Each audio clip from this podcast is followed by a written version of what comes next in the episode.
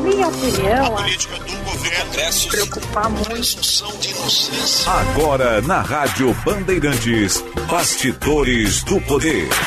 Apresentação Eduardo Carvalho.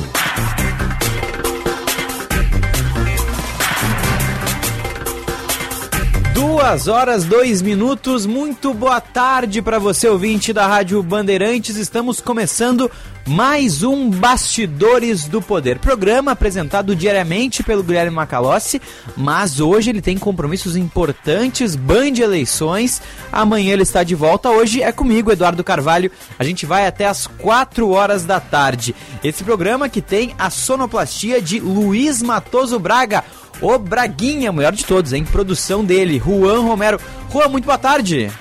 Boa tarde, Eduardo Carvalho. Estourei o microfone agora. Os ouvintes devem ter ficado surdos. Baixaram um carro. Baixaram o carro, é. Boa tarde, Eduardo. Prazer estar aqui mais uma vez ao teu lado aqui no Bastidores do Poder. Vamos juntos até as quatro da tarde, informando todos os nossos ouvintes aqui nas ondas dos 94,9. Perfeito. Esse programa que tem na Central Técnica Norival Santos, Edson Leandro, coordenação de redação de Vicente Medeiros, coordenação de jornalismo de Osiris Marins e direção geral do Grupo Bandeirantes de Lisiane Russo. Você nos acompanha pela Rádio Bandeirantes 94,9 FM, aplicativo Band Rádios, pelo Instagram arroba Rádio Bandeirantes Poa, Twitter arroba Band RS, ao vivo pelo youtube.com barra e claro que as mensagens dos nossos ouvintes chegam pelo Bandzap 980610949. Bastidores do Poder entrando no ar em nome de Escola Superior dos Oficiais da Brigada Militar e do Corpo de Bombeiros Militar, realizando sonhos, construindo o futuro. Sinoscar, compromisso com você. Atenção, fique atento, beba água pura, muita água, livre de vírus e bactérias, água sem cheiro, sem gosto, com importantes sais minerais, ideal para a sua saúde e de sua família. Purificadores e mineralizadores de água natural, gelada e alcalina, com ou sem ozônio é na WaterSul. Ligue WaterSul 3231 4567 WaterSul, atenção total ao cliente. Repetindo, 3231 4567 ou visite o nosso site www.watersul.com.br. Bom, e hoje no Bastidores do Poder a gente vai ter muita informação, entrevistas ao vivo, claro, também. A gente vai falar sobre assuntos relacionados à polícia, economia e também um assunto bem importante que é o assunto de saúde. A gente vai ter ao longo do programa a participação de Caroline Schirmer, ela que é diretora de Atenção Primária Saúde Porto Alegre, vai conversar conosco daqui a pouquinho. Também Lia Vals, pesquisadora associada da FGV, que tem uma pesquisa bem importante no setor econômico que saiu. A gente vai abordar todos esses detalhes ao longo do programa. Lembrando que essa é uma semana especial no domingo, às 9 horas da noite, a gente tem debate, tem eleições. Ao longo do programa a gente vai falar sobre isso também.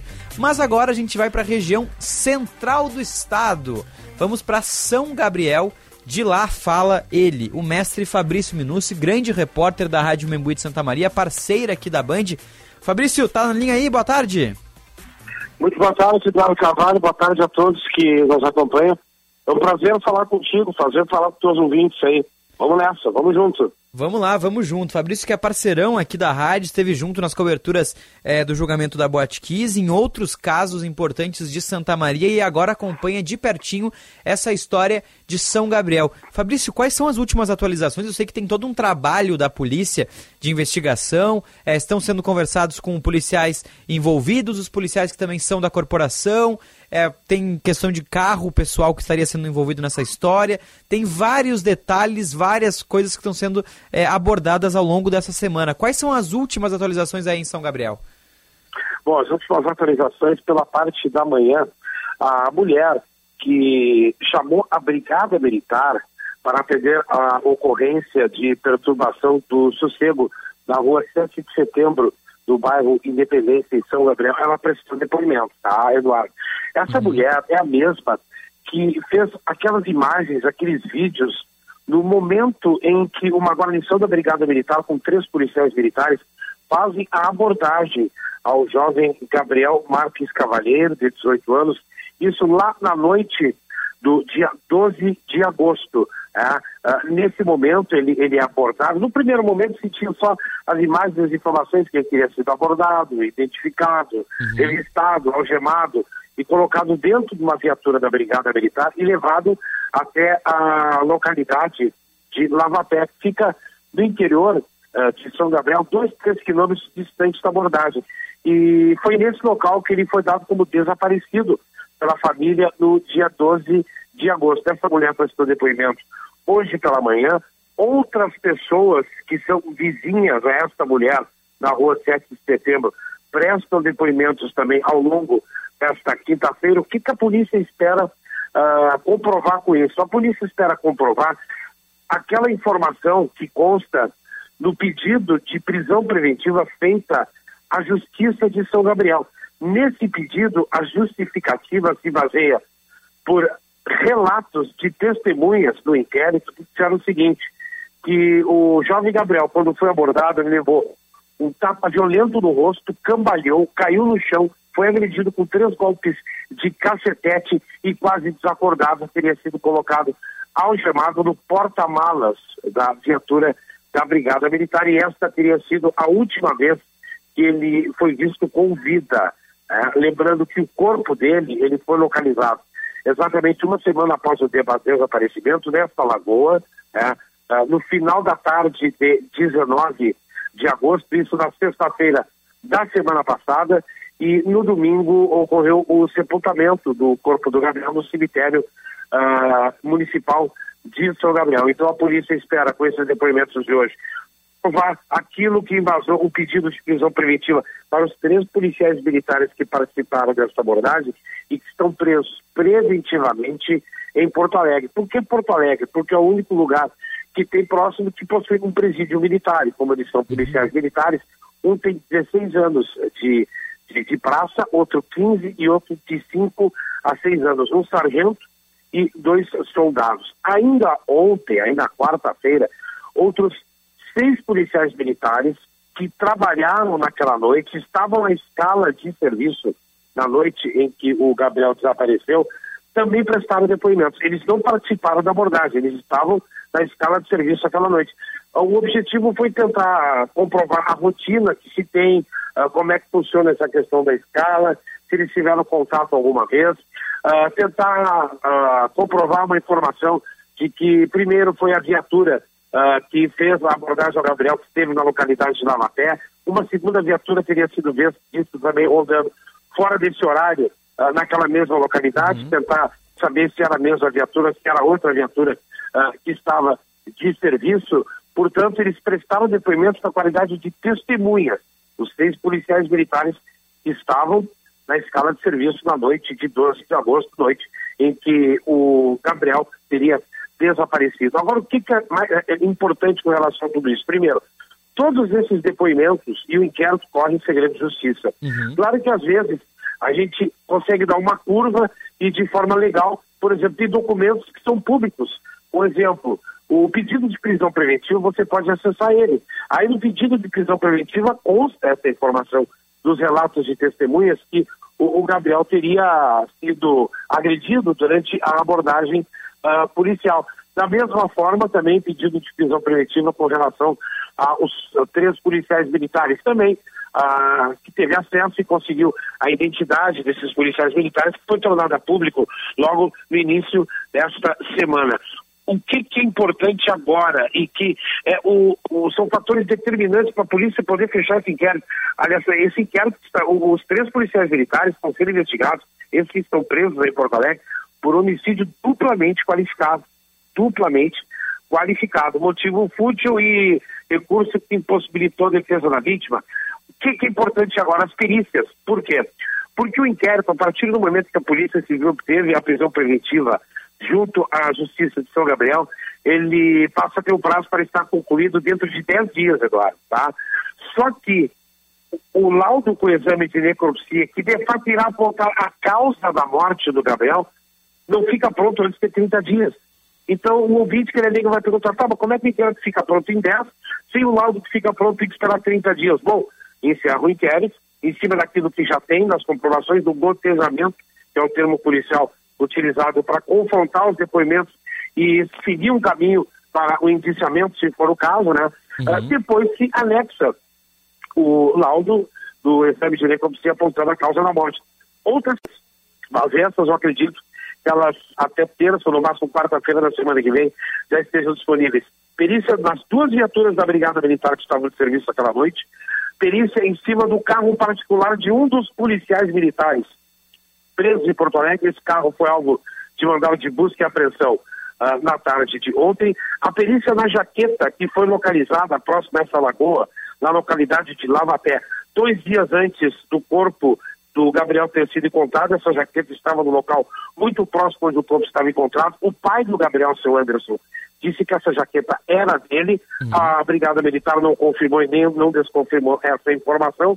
A perícia das armas, das armas que foram entregues pelos policiais militares que participaram da abordagem, acredito não se falou nisso, mas em função desses relatos que surgiram e que foram tornados públicos no pedido de prisão preventiva dos cacetetes desses brigadianos, acho que isso é importante.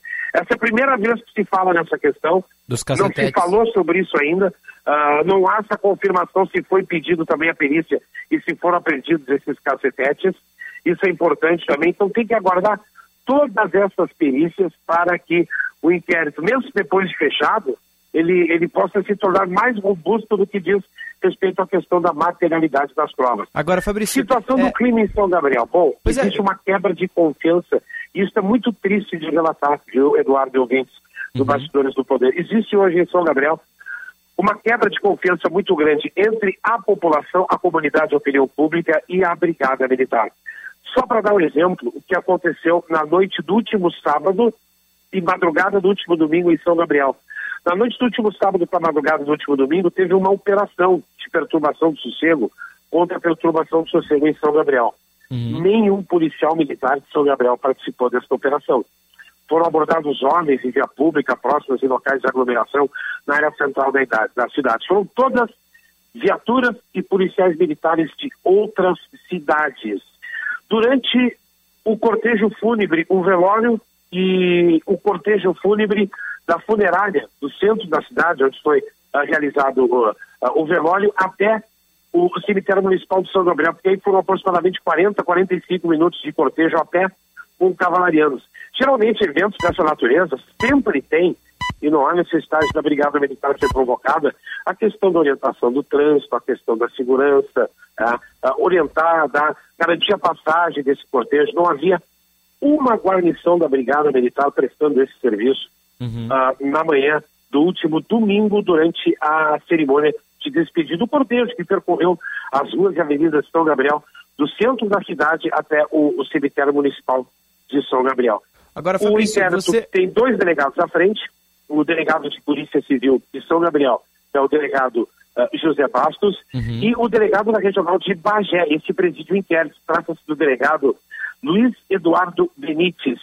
Ele é a única autoridade policial da Polícia Judiciária que fala com a imprensa, que grava entrevista, que fala com rádio, que fala com TV. O delegado José Bastos não fala com a imprensa.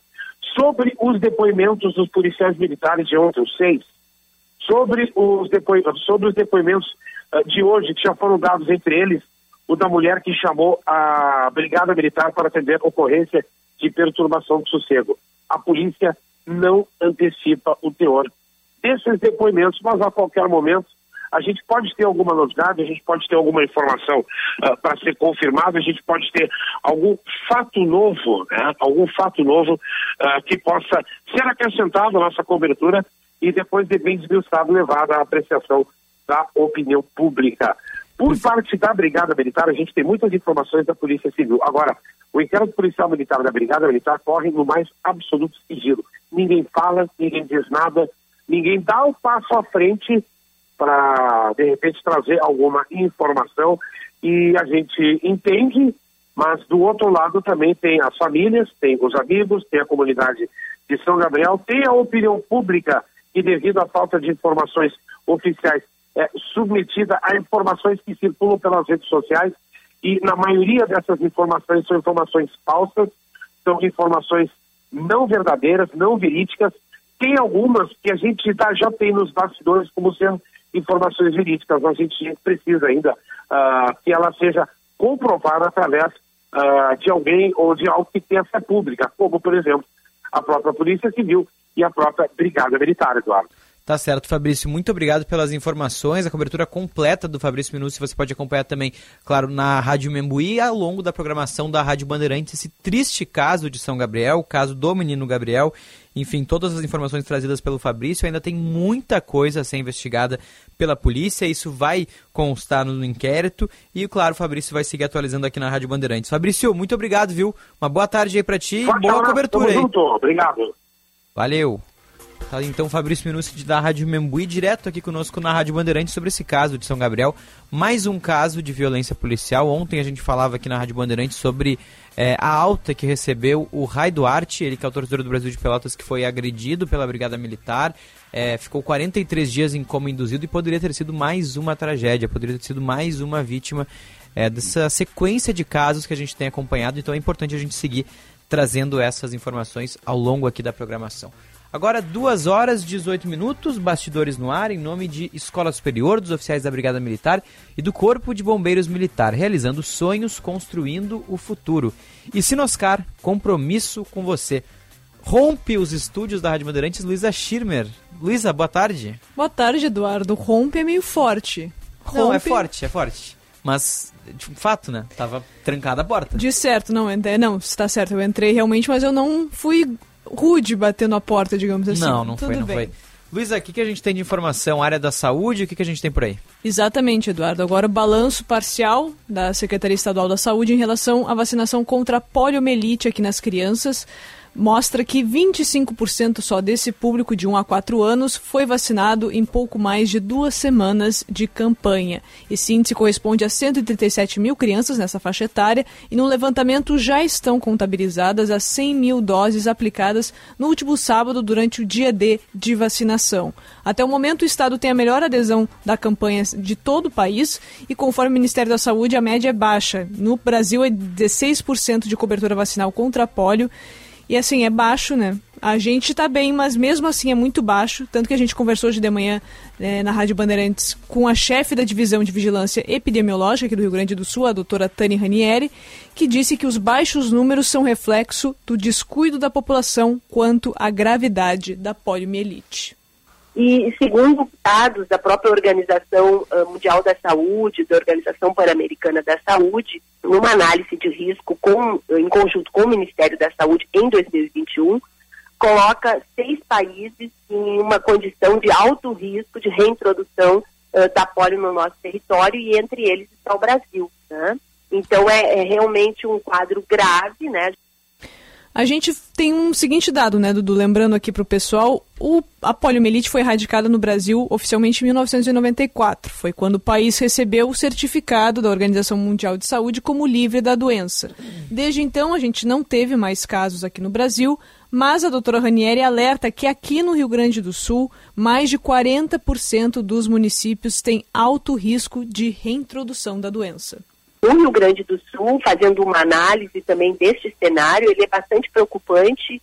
Nós temos hoje 41, quase 42% dos municípios com alto risco, devido às baixas coberturas vacinais, e, e tem em torno de 33% com risco também elevado, né? Um com risco muito alto e outro com risco alto. Então, isso coloca mais ou menos 367 municípios do estado do Rio Grande do Sul com possibilidade de ter casos de poliomielite. De acordo com as autoridades de saúde aqui do estado, a meta de cobertura é de 95% contra pólio. Para tentar melhorar esses índices, o governo gaúcho autorizou escolas públicas e privadas a atuarem como locais de vacinação contra essa doença. E lembrando, né, a campanha de imunização contra a poliomielite vai até o dia 9 de setembro em todo o Brasil. A gente segue acompanhando, né, Dudu? Mas lembrando, vamos vacinar as crianças, né? Gotinha. Uma coisa tão básica. Pelo amor de Deus, né? E a gente ainda tem tempo até 9 de setembro, como a Luísa falou.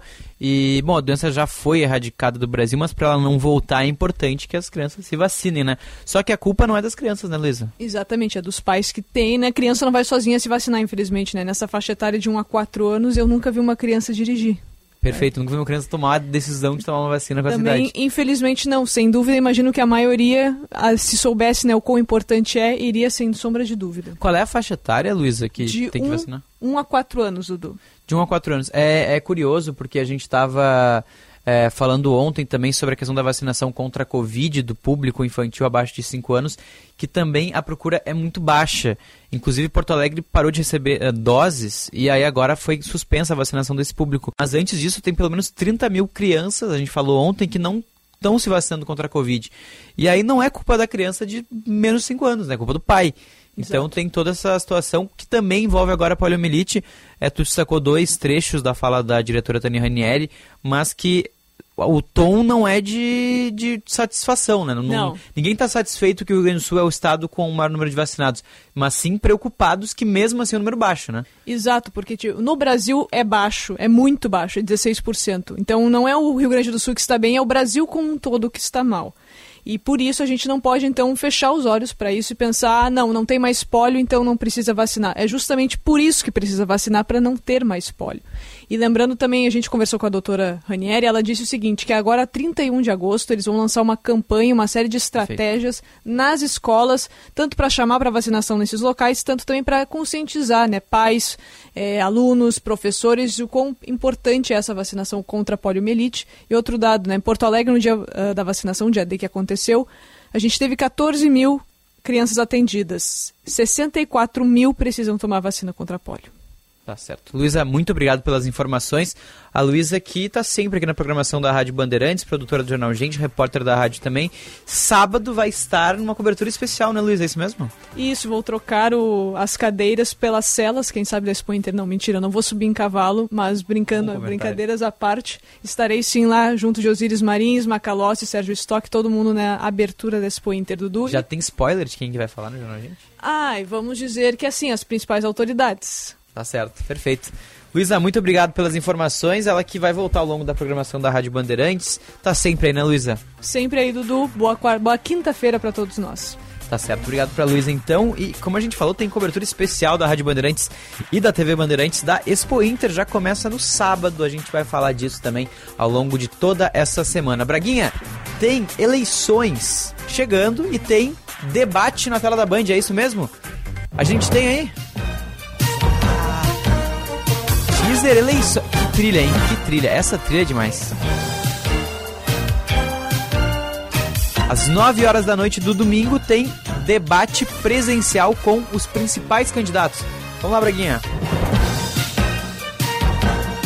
dia 28, domingo, o primeiro debate dos candidatos à presidência da República. Uma rede com o Grupo Bandeirantes, com a força e credibilidade da TV Band, Rádio Bandeirantes, Band News FM, Band News TV, Jornal Metro e nossas mídias digitais.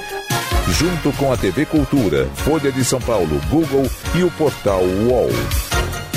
Vamos conhecer as propostas e os planos dos pretendentes ao cargo mais importante do país que estarão frente a frente. É dia 28, domingo às 9 da noite. E nossa cobertura começa antes, a partir das 7.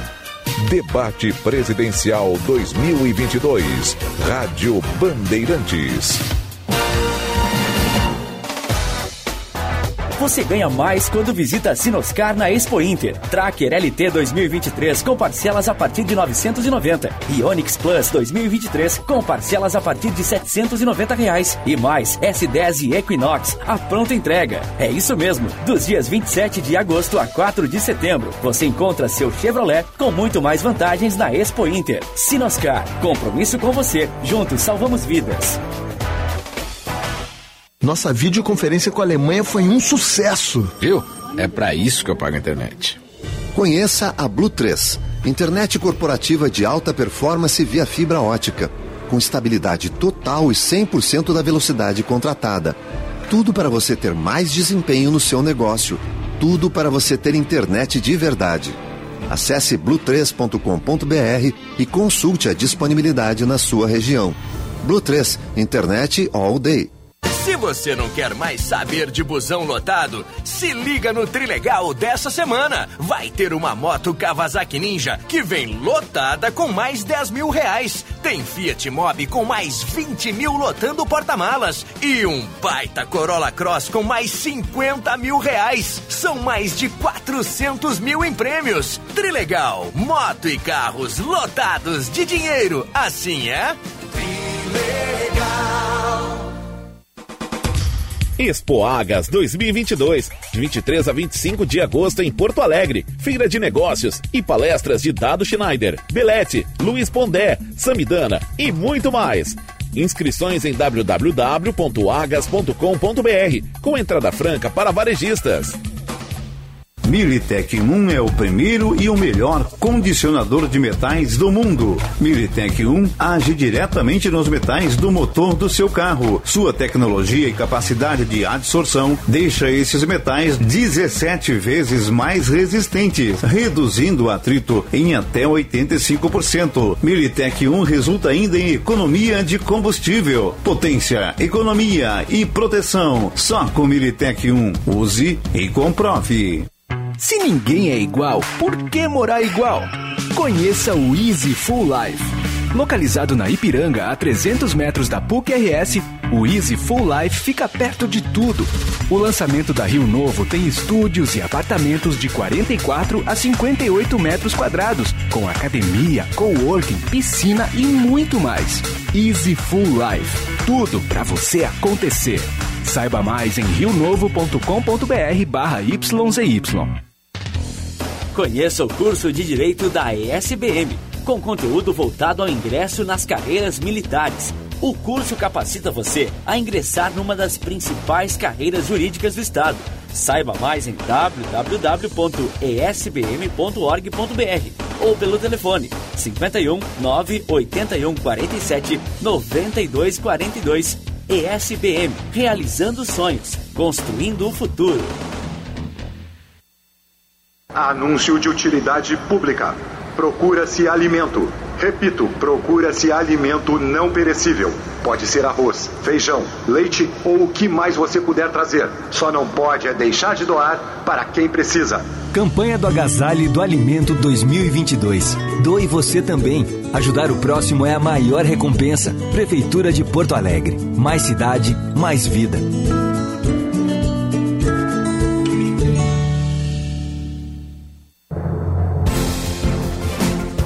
Alô, meu povo gaúcho, aqui é o Alexandre Mota e eu te convido para me acompanhar todos os dias, de segunda a sexta-feira, às quatro horas da tarde, no novo Brasil Urgente RS. Tem informação, serviço, curiosidades e muita diversão.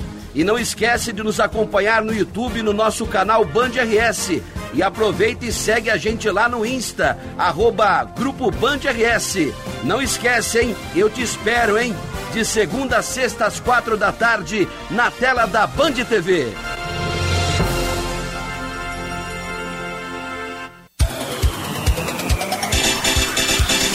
Os programas Primeira Hora e Apito Final, em função do horário eleitoral, tem novo horário. Você acorda mais cedo com Rogério Mendelski e o Primeira Hora Local, às 5 horas da manhã, e fica bem informado até às 7 horas. E depois tem mais café, das 8 horas às 9 horas, em FM 94,9.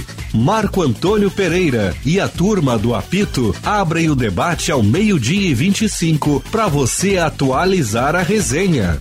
Rádio Bandeirantes, no ar com mais emoção. Acompanhe nos canais do Grupo Bandeirantes a cobertura da Expo Inter 2022. Programas especiais, reportagens e entrevistas analisando as tendências do agronegócio, expositores e as principais autoridades do agronegócio que fazem a diferença no campo na Casa da Band. A maior feira de agronegócios da América Latina chega na sua 45 quinta edição e ocorre no Parque de Exposições Assis Brasil Brasil em Esteio, de 27 de agosto a 4 de setembro. Fique ligado na Rádio Bandeirantes, Band News FM, TV Band e YouTube, canal Band RS. Expo Inter 2022. Oferecimento Crédito Rural Caixa. A força do agro agora é Caixa. Sistema Osergs. Somos o cooperativismo no Rio Grande do Sul. Fiat. Venha conferir o estande da Fiat na Expo Inter e leve um Fiat Zero para sua garagem. E Senar RS. Vamos juntos pelo seu crescimento.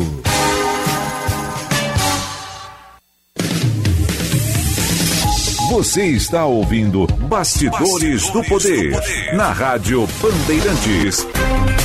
Com Eduardo Carvalho.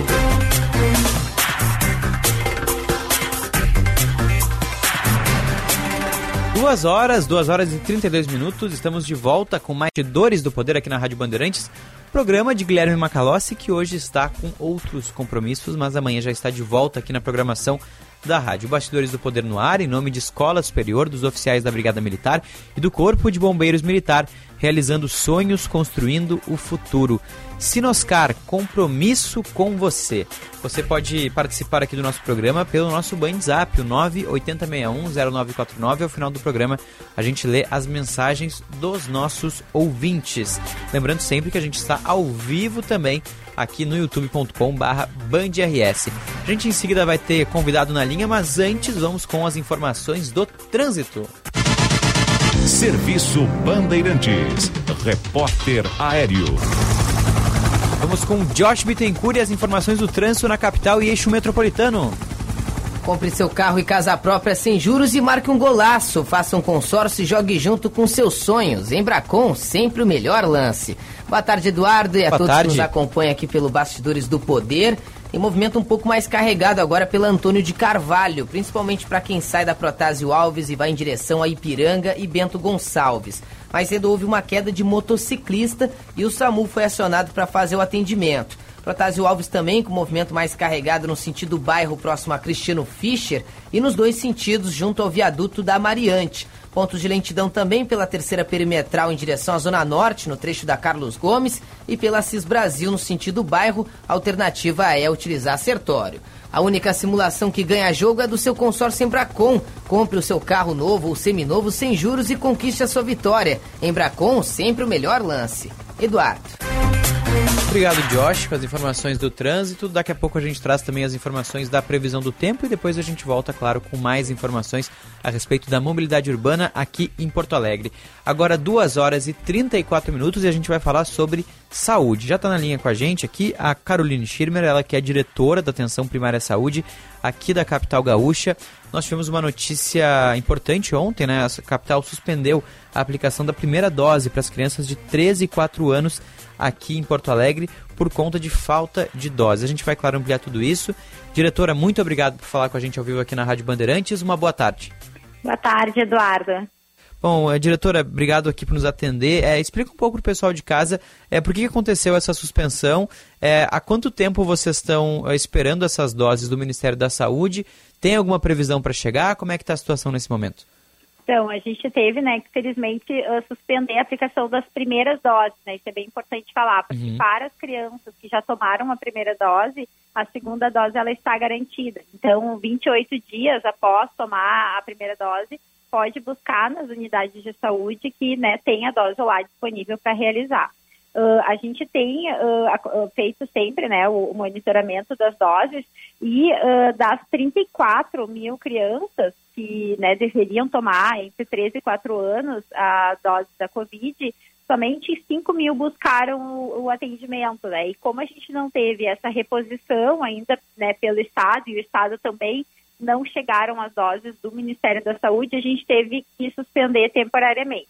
O que, que tem de importante assim para falar para a população que a gente imagina que essa parada, né, na aplicação da primeira dose para crianças de 3 a 4 anos, ela vai ser, uh, ela é momentânea e ela tende a voltar no início do mês de setembro, que é quando o Ministério, né, tem a previsão da chegada, né, das doses de Butantan lá e, obviamente, daí segue a distribuição para os estados e para os municípios. Mas nesse, nesse período, então agora, até imaginamos até dia 10, 15 de setembro, a gente não vai conseguir aplicar porque a única vacina né, permitida é a vacina da Coronavac. Perfeito. E, e diretor, assim, só para a gente entender, é, vocês têm então as doses, algumas doses disponíveis, que são essas doses para que serão aplicadas como segunda aplicação para essas crianças que já tomaram a primeira. É, isso foi uma estratégia de vocês, de em vez de deixar mais, é, deixar essas doses reservadas para a primeira, deixar para aquelas crianças que já buscaram a- a- o primeiro atendimento? Então, a gente sempre garante né, o, Uhum. o esquema completo. Então, garantir a segunda dose faz parte né, do plano de imunização. Como nós acab acabaríamos, né, se a gente aplicasse todas as primeiras doses, teria que atrasar, né, a, a, no caso, a aplicação da segunda, e toda a questão de perda, né, das, das crianças, muitas não voltam, mas então a gente optou por segurar, né, a essas segundas doses, aplicar elas e após a gente segue, né, a aplicação da, das demais crianças. Perfeito. É, diretor, a gente olhando os números que até você mesmo trouxe na, na, na sua, no seu com seu diálogo anterior, disse que apenas 5 mil crianças dessa faixa etária de 3, 4 anos procuraram a primeira dose. Esse número, ele é considerado baixo ou ele está na média do que vocês imaginavam para esse período? Qual que é a avaliação da atenção primária à saúde nesse momento?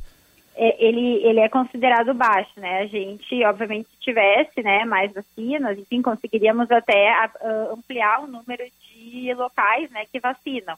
Uh, se a gente for uh, né, verificar né, o percentual de, de, crianças que tomaram o imunizante, ele é um pouco superior né, a, a 10%. Então, uh, com, com, certeza é baixo. Mas, claro, a gente percebe assim que conforme foi, foi diminuindo a faixa etária, né, lá no, nos idosos era 110, 100%, né, de, no caso de completude, né, da, das pessoas que deveriam ser imunizadas conforme a gente foi chegando no pessoal mais jovem, a gente teve uma menor adesão à vacina Covid.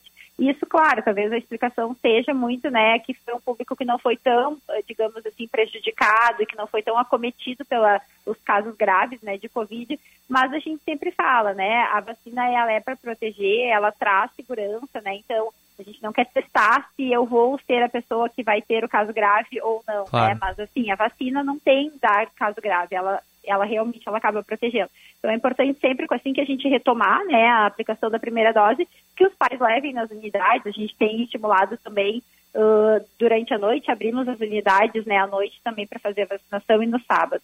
Perfeito. E também a vacinação segue para as crianças de 5 a 11 anos, né? Segue, ela segue essa vacinação. A gente tem vacinas da Pfizer, está normal. A gente talvez vai ter só uma mudança nos locais de vacinação, uhum. mas a gente sempre pede para olhar né, no site ali, os locais mais próximos, para enfim, eh, de fato a gente conseguir atingir toda essa população. Perfeito. Importante pessoal de casa realmente olhar no site da prefeitura, porque ele tem detalhadamente todos os postos de saúde, qual que tem a primeira dose, qual que tem a segunda, o pessoal que precisa tomar a quarta. E aliás, a minha pergunta sobre isso até, diretora, é tem muita gente em atraso com a quarta dose também, né? Essa questão do reforço, vocês também têm acompanhado de perto? Como é que está sendo? Sim, a reforço é, a reforço é semelhante, a gente fala a população mais jovem, né? Uhum. Então, uh, conforme a completude ali de primeira dose, segunda, terceira, quarta, ela está diminuindo, né? Então, uh, uh, também, porque o que, que nos né, dá a sensação ali, o pessoal que já tem três doses, teve uma proteção maior, então, então se encoraja e entende que não é necessário. Mas não, né? Lembrando que a vacina também tem um prazo, né? Essas uh, da Covid, um prazo de validade, e principalmente uh, no sentido, bom, fiz agora no mês de março, a gente, né, os estudos trazem de seis meses que eu estou com uma proteção completa né, e coberta pela vacina. Após esse período, claro que não cai drasticamente, mas tem uma diminuição né, da, da eficácia da vacina. Então, por isso a importância de refazer o reforço, né? E de fato, que é onde vai aumentar né, os anticorpos para caso a gente venha se contaminar, tá bem protegido. Então, uh, sempre importante falar que sim, é, é necessário também, né? A vacina ela não é uma vacina única como outras vacinas que nós temos, né? Por exemplo, de febre amarela, enfim, mas a gente precisa, né, estar tá fazendo esse reforço. Bom, é, falar com a gente agora ao vivo no Bastidores do Poder, a diretora de atenção primária da Secretaria de Saúde, Caroline Schirmer, aqui de Porto Alegre. É, diretora, só para a gente fechar nossa conversa, é, eu vi outras entrevistas suas em outros veículos falando sobre um tema que é muito importante, que a gente abordava no programa um pouquinho antes de, de, da senhora entrar com a gente, que é sobre a vacina da poliomielite. A gente tem dados bem preocupantes no Brasil como um todo, o Rio Grande do Sul até tem dados um pouco mais elevados, mas ainda assim é um número considerado baixo. A gente teve ações aqui em Porto Alegre, inclusive no sábado, né, para vacinação de poliomielite. Como é que vocês têm acompanhado a vacinação contra a poliomielite aqui em Porto Alegre? Que tipo de ações vocês têm planejado para tentar avançar também nessa pauta? Certo. Então, a gente fez no último sábado, né, o dia D de, de campanha da vacinação. Foram uhum. 14 mil crianças, um pouquinho mais atendidas, né? Então, uh, algumas delas, são em torno de 6 mil, eh, foi somente a aplicação da vacina da polio, né, a gotinha, e as outras eh, foi até a, a, a carteira inteira, né, que é a atualização do, do calendário vacinal. Uh, o que, que, a gente avalia, né? Desde a abertura do dia 8 até este sábado, né, que foi dia 20, então em torno de 10 dias úteis, a gente teve apenas 5 mil crianças buscando uh, uh, essa vacina né, da poliomielite. Como no sábado a gente vacinou 14 mil, bom, é um número bem interessante, né? A gente está falando de quase três vezes mais do que foi aplicado em 10 dias. Mas se a gente vai olhar a população, né, que a gente fala aí de 1 a 4 anos, que é a população alvo para a vacina da poliomielite, que, que, o número, né, que a gente tem do último IBGE, que é 64 mil crianças, ainda esse número é baixo, né? Então, uhum. das 64 mil, a gente tem em torno de 20 mil crianças que realmente buscaram né, é um terço, é menos de um terço das crianças que deveriam, né, uh, buscar a vacina. É importante, né, a, falar também que isso muitas mães têm dúvida. Bom, mas o meu filho está com a vacina, com o calendário vacinal completo. Essa vacina é vacina de campanha, ela é uma dose extra, ela não está no calendário, ela não está na caderneta, né, no sentido, eu, é, minha, meu filho está com todas as vacinas em dia, mas sim, eu devo ir numa unidade, né, enfim, fazer essa, essa gotinha porque é proteção a mais, isso sempre até os cinco anos, né, a gente teve também a procura de muitas crianças além dos cinco anos, daí já não é mais indicado. Então, uh, bem importante falar isso, porque muitas mães acham, ah, mas eu sempre faço nas datas certas. Não, mas a campanha é uma dose extra, né? Então, é, é bem importante. Outras ações que a gente tem uh, trabalhado, Eduardo, são, uhum. assim, uh, indo para dentro das escolas, né? Ofertar em outros espaços, né? Esse, esse final de semana a gente ofertou também ali no Parque da Redenção e vimos que tem bastante adesão, né? Espaços onde a, as crianças circulam mesmo, né? De, dessa faixa etária. Mas sempre, né? A gente volta, né? Das vacinas, não só da Covid, mas todas as vacinas são importantes e as nossas unidades elas estão abertas, né? Tem uh, todas até às 6 horas da tarde e temos 16 unidades que funcionam até as, as 22 horas. E nessas unidades também tem a vacina da polio, né? Enfim, e as demais vacinas do calendário uh, vacinal. Perfeito. Diretora da Atenção Primária à Saúde de Porto Alegre, Caroline Schirmer, muito obrigado pela participação conosco aqui no Bastidores do Poder, esclarecendo todas essas questões de vacinação. Falamos de Covid, falamos também de poliomielite. Obrigado, viu? Até o próximo contato. Eu que agradeço. Uma boa tarde a todos. Valeu. Boa tarde, diretora. Então, muito obrigado. Participando aqui, Caroline Schirmer, diretora da Atenção Primária Saúde de Porto Alegre. Bem importantes que a diretora falou, né? A respeito da vacinação contra polio, os números são baixos, mas uma série de medidas estão sendo tomadas é, tanto no âmbito municipal quanto estadual e também, claro, a nível nacional. Afinal, é um problema que o Brasil inteiro tem acompanhado. Só para a gente trazer as informações, ela falou que a vacinação de 5 a 11 anos segue contra a Covid. Isso segue normalmente em 20 unidades de saúde e também no shopping, uh, shopping Lindóia. Tudo isso nesta quinta-feira, a vacinação com os imunizantes da Pfizer. A gente volta em seguida, agora vamos ao Repórter Bandeirantes. Repórter Bandeirantes. Muito boa tarde, agora são 2 horas e 45 minutos. Vamos a Brasília, pois o Supremo Tribunal Federal deve voltar às discussões que envolvem a lei da improbidade administrativa. Os detalhes com o repórter Márcio Rocha. O Supremo Tribunal Federal deve continuar discutindo nesta quinta-feira duas ações diretas de inconstitucionalidade que questionam as mudanças na lei de improbidade administrativa feitas pelo Congresso no ano passado. Neste caso, o questionamento é sobre o trecho que trata da legitimidade garantida apenas ao Ministério Público para ingressar com processos de casos de ações civis de improbidade. Uma das ações foi apresentada pela Associação Nacional dos Advogados Públicos Federais, que defendeu através do advogado Gustavo Binenboim que a medida já está expressa no texto da própria Constituição. A Constituição, no artigo 5 inciso 35, assegura a todos uh, o livre acesso à jurisdição e esse é um direito fundamental também assegurado ao próprio poder público. O governo federal edita um decreto que reduz em 35% a alíquota do imposto sobre produtos industrializados sobre 4 mil produtos. A medida, no entanto, exclui o desconto do IPI sobre artigos produzidos na Zona Franca de Manaus. A edição da norma atende a uma decisão do ministro do Supremo Tribunal Federal, Alexandre de Moraes. A justificativa é que a medida representaria prejuízo para os produtos fabricados na Zona Franca de Manaus, que são isentos do IPI. Na avaliação do secretário especial do Ministério da Economia, Alexandre Iata, a medida vai preservar a produção da Zona Franca. Nessa versão agora do decreto, a gente está protegendo, está né, tá atendendo praticamente toda a produção relevante da Zona Franca de Manaus. Daí, justamente, a gente ter é, estendido a lista de 61 produtos, que já atendia uma, uma, uma, parte extremamente significativa, estendendo de, de 61 para 170. A redução do imposto sobre produtos industrializados deverá representar uma renúncia fiscal de até 15 bilhões de reais até o fim do ano. Agora são 2 horas e 47 minutos. Esse foi o repórter Bandeirantes. O negócio é o seguinte: a solução completa para o seu negócio é a Souza Lima.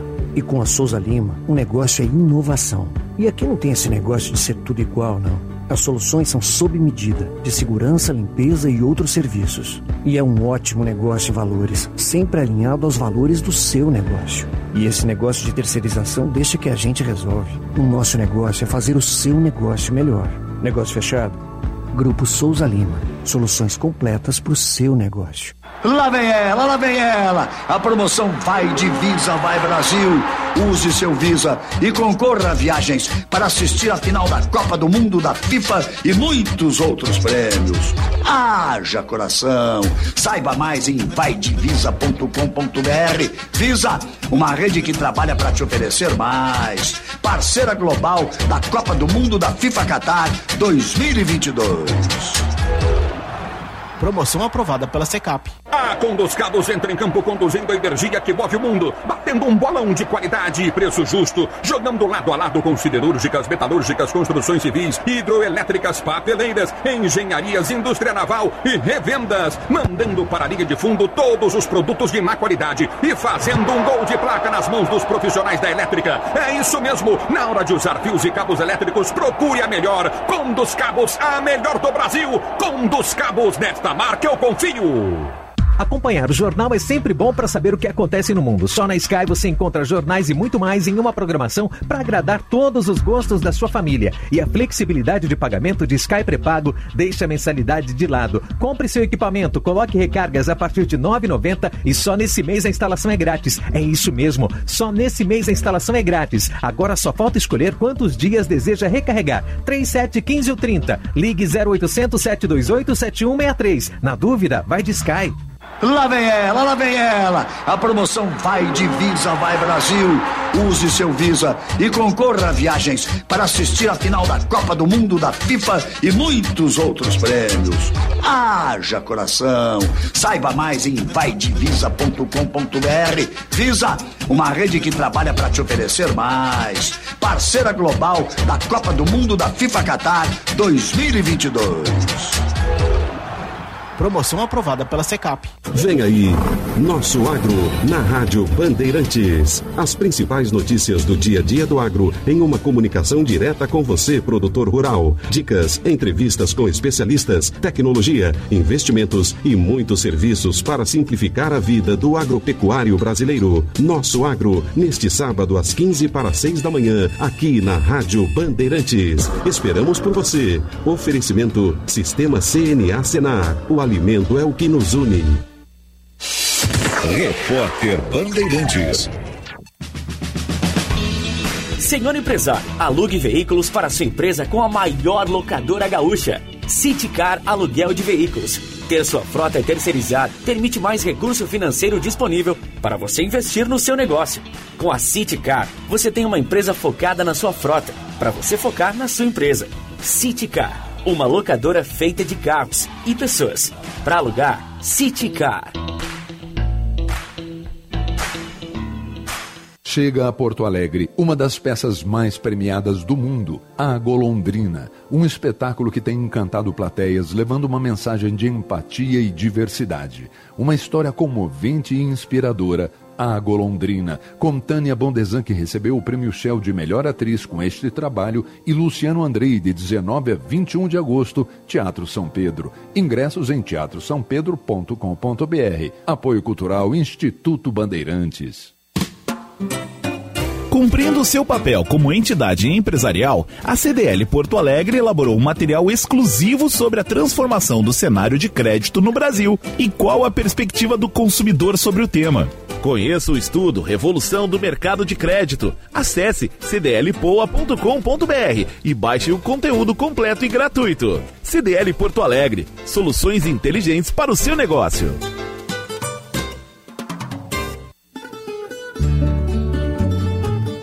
Conheça a pousada Olival Vila do Segredo. Azeite e hospedagem prêmio. Em Caçapava do Sul, no Pampa Gaúcho. Uma experiência de aromas e sabores. Primeira pousada na Rota das Oliveiras. Sua identidade portuguesa remete às hospedagens europeias. Turismo de contemplação, aventura e gastronômico. Reservas 51 3077 5155. Horário comercial. Hoje, o Cindy Lojas Porto Alegre tem inúmeras soluções para o teu negócio. Investimos em inovação sem nunca nos esquecermos de apostar no lado humano, pois mais do que inspirar, mostramos o caminho e disponibilizamos o que é necessário para ir mais longe. Conte com a gente para seu negócio crescer e associe-se. Cindy Lojas Porto Alegre, a melhor solução para o teu negócio. Economize já. Diminua a conta de luz da sua empresa e aumente seus negócios. Na cidade ou no campo, a Espaço Luz te ajuda a gerar energia de maneira sustentável, com garantia, qualidade e serviço personalizado. Acesse espaçoluzenergia.com.br e reduza agora sua conta de luz. Juntos por um mundo melhor.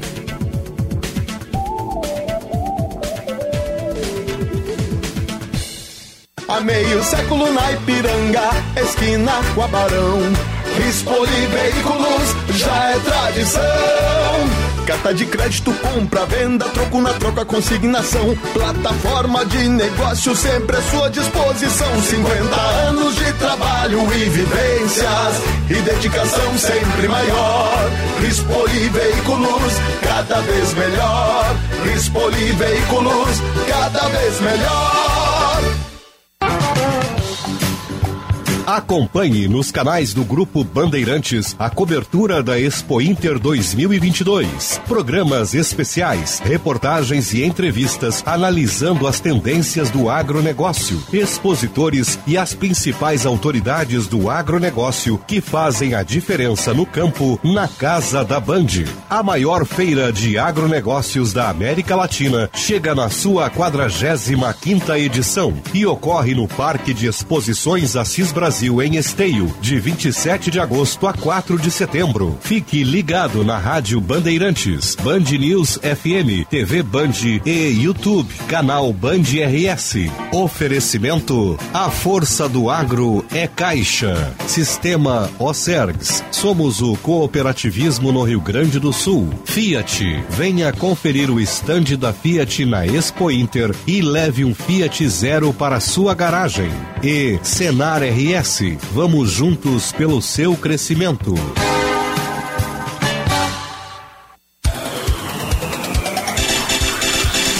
Os programas Primeira Hora e Apito Final, em função do horário eleitoral, tem novo horário. Você acorda mais cedo com Rogério Mendelski e o Primeira Hora Local, às 5 horas da manhã, e fica bem informado até às 7 horas. E depois tem mais café, das 8 horas às 9 horas, em FM 94,9. Marco Antônio Pereira e a turma do Apito abrem o debate ao meio-dia e 25 para você atualizar a resenha.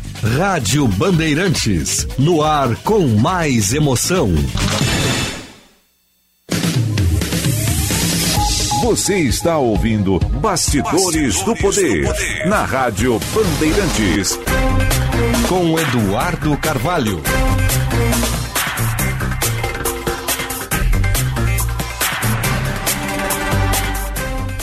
Duas horas e 56 minutos, estamos de volta aqui na Rádio Bandeirantes com mais Bastidores do Poder, programa que está no ar em nome de Associação é, dos Oficiais da Brigada Militar. Conheça o curso de Direito da ESBM, com conteúdo voltado ao ingresso nas carreiras militares. O curso capacita você a ingressar numa das principais carreiras jurídicas do Estado. Saiba mais em www.esbm.org.br ou pelo telefone 51 98147 9242. ESBM realizando sonhos, construindo o futuro.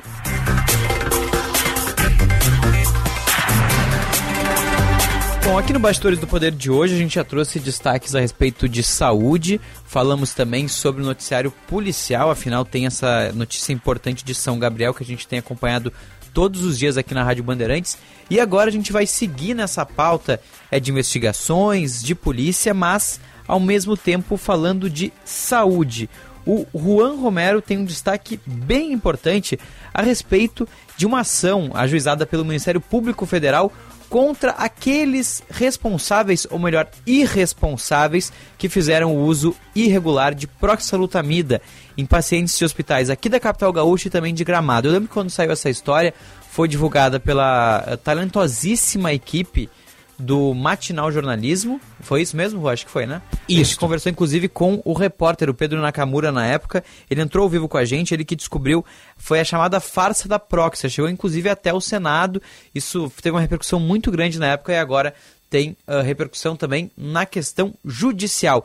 Rua, quais são os destaques, o que, que aconteceu e o que, que é essa ação do Ministério Público Federal? Uma boa tarde, obrigado por estar aqui novamente conosco no Bastidores do Poder. Mais uma vez, uma ótima tarde para você, Eduardo Carvalho. Boa tarde aos ouvintes aqui do Bastidores do Poder. Vamos contar, assim, detalhadamente essa história. Começando, obviamente, pela notícia mais recente, já que o Ministério Público Federal ingressou com duas ações civis públicas contra essas pessoas responsáveis pelos testes com proxalutamida em pacientes com Covid-19 em hospitais aqui do estado do Rio Grande do Sul. Lembrando, não há evidência de eficácia no tratamento da doença com proxalutamida.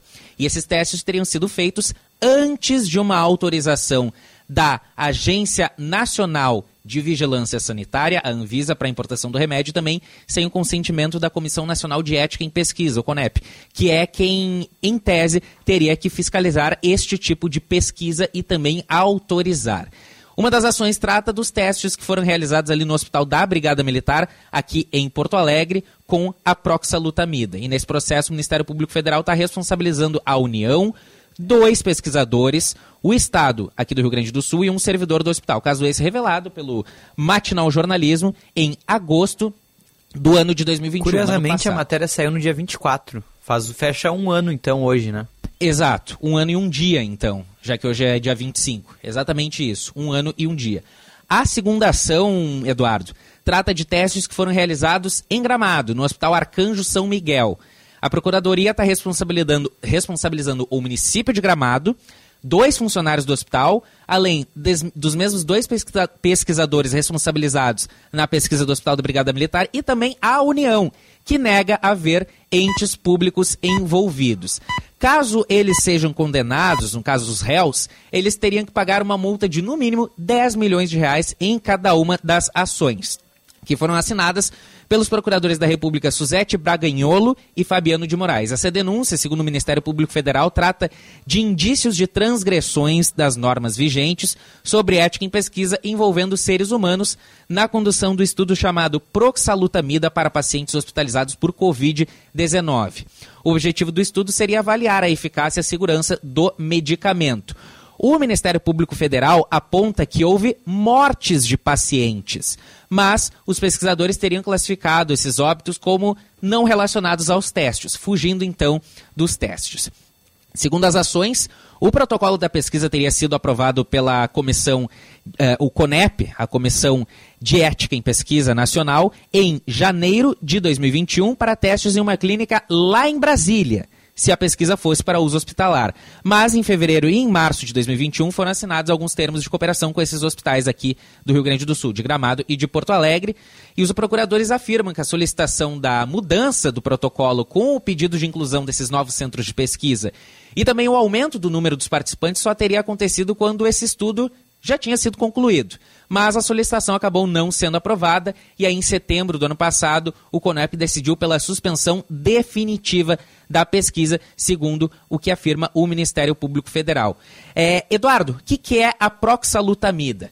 É uma substância que bloqueia a ação de hormônios masculinos, é testada no tratamento do câncer, não é acessível em farmácias, não se vende em lugar nenhum e não foi aprovada em nenhum país. É um medicamento produzido por um laboratório chinês e na época era defendido pelo governo federal, por alguns apoiadores políticos do presidente Jair Bolsonaro contra a Covid-19, assim como acontecia com cloroquina e com ivermectina, que também não tem eficácia comprovada contra a Covid-19. Na época, a Anvisa afirmou que não tinha autorização de importação desse medicamento e logo depois foi suspensa de maneira cautelar a autorização tanto da importação quanto do uso dessa substância em estudos. Então, eh, na época, o comando da Brigada Militar responsável pelo Hospital Militar divulgou nota admitindo o teste do medicamento no Hospital da Corporação, admitiu que houve uma sindicância interna aberta para apurar esse caso e a Brigada alegou que informações preliminares davam conta de que esse estudo teria obedecido às exigências dos órgãos competentes, dos devidos órgãos competentes e também das normas é, que se aplicam aos procedimentos de testes em questão. O Hospital de Gramado, na época, confirmou também ter participado do estudo e sustentou que essa pesquisa não era regulatória, não, é, não tinha fins de registro e que não teria necessidade de autorização da Anvisa para realização. Alegou também que seguia o protocolo aprovado pela CONEP. Então, resumo da história.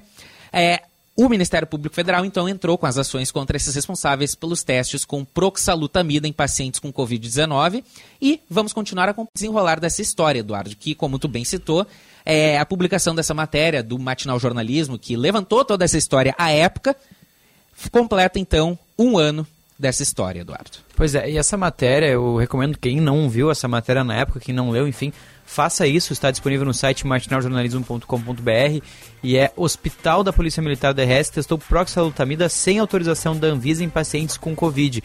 Eu vou ler um trechinho aqui só para a gente entender a gravidade dessa história. É, eles criam um personagem fictício, aliás, um nome fictício, Eva, de uma policial militar, para não identificar a identidade dela, mas é uma história real. A policial militar Eva, diagnosticada com Covid-19, estava sendo atendida em uma UPA e foi encaminhada às pressas para o hospital da Brigada Militar. Após a internação, ela relata ter sido imediatamente abordada por dois capitães médicos, capitães médicos em seu leito de enfermaria. Queriam saber se a policial militar aceitava participar de um estudo de um novo medicamento, a proxalutamida, que serviria para casos graves como o dela. Apesar de estar tonta e sem pensar claramente pela falta de ar, ela concordou. A aspas que ela disse pro pessoal da reportagem é o seguinte: tomei porque quando a gente tá mal, se for para ficar bem, tomamos o que o médico oferecer. Ela assinou um termo meio de última hora, nunca mais viu esse papel e aí participou desse estudo que nunca foi regularizado, um estudo completamente irregular, sem nenhuma finalidade científica, é, mais uma de, desses negacionismos que a gente viveu durante a pandemia e que gerou toda essa repercussão e agora tem uma ação do Ministério Público Federal, uma importante ação para tentar, inclusive, impedir isso. Então, é, parabéns ao trabalho do Ministério Público Federal, que agora está dando sequência a toda essa história. E a gente vai é, seguir nessa história de saúde. Vamos falar agora sobre o Hospital de Osório, que vai parar de atender pelo SUS a partir do mês que vem. O Jean Costa fez essa matéria. Amanhã a reportagem da Band vai estar ao vivo de Osório a partir de manhã para acompanhar o protesto que vai ter no hospital. Vamos acompanhar a matéria do Jean Costa.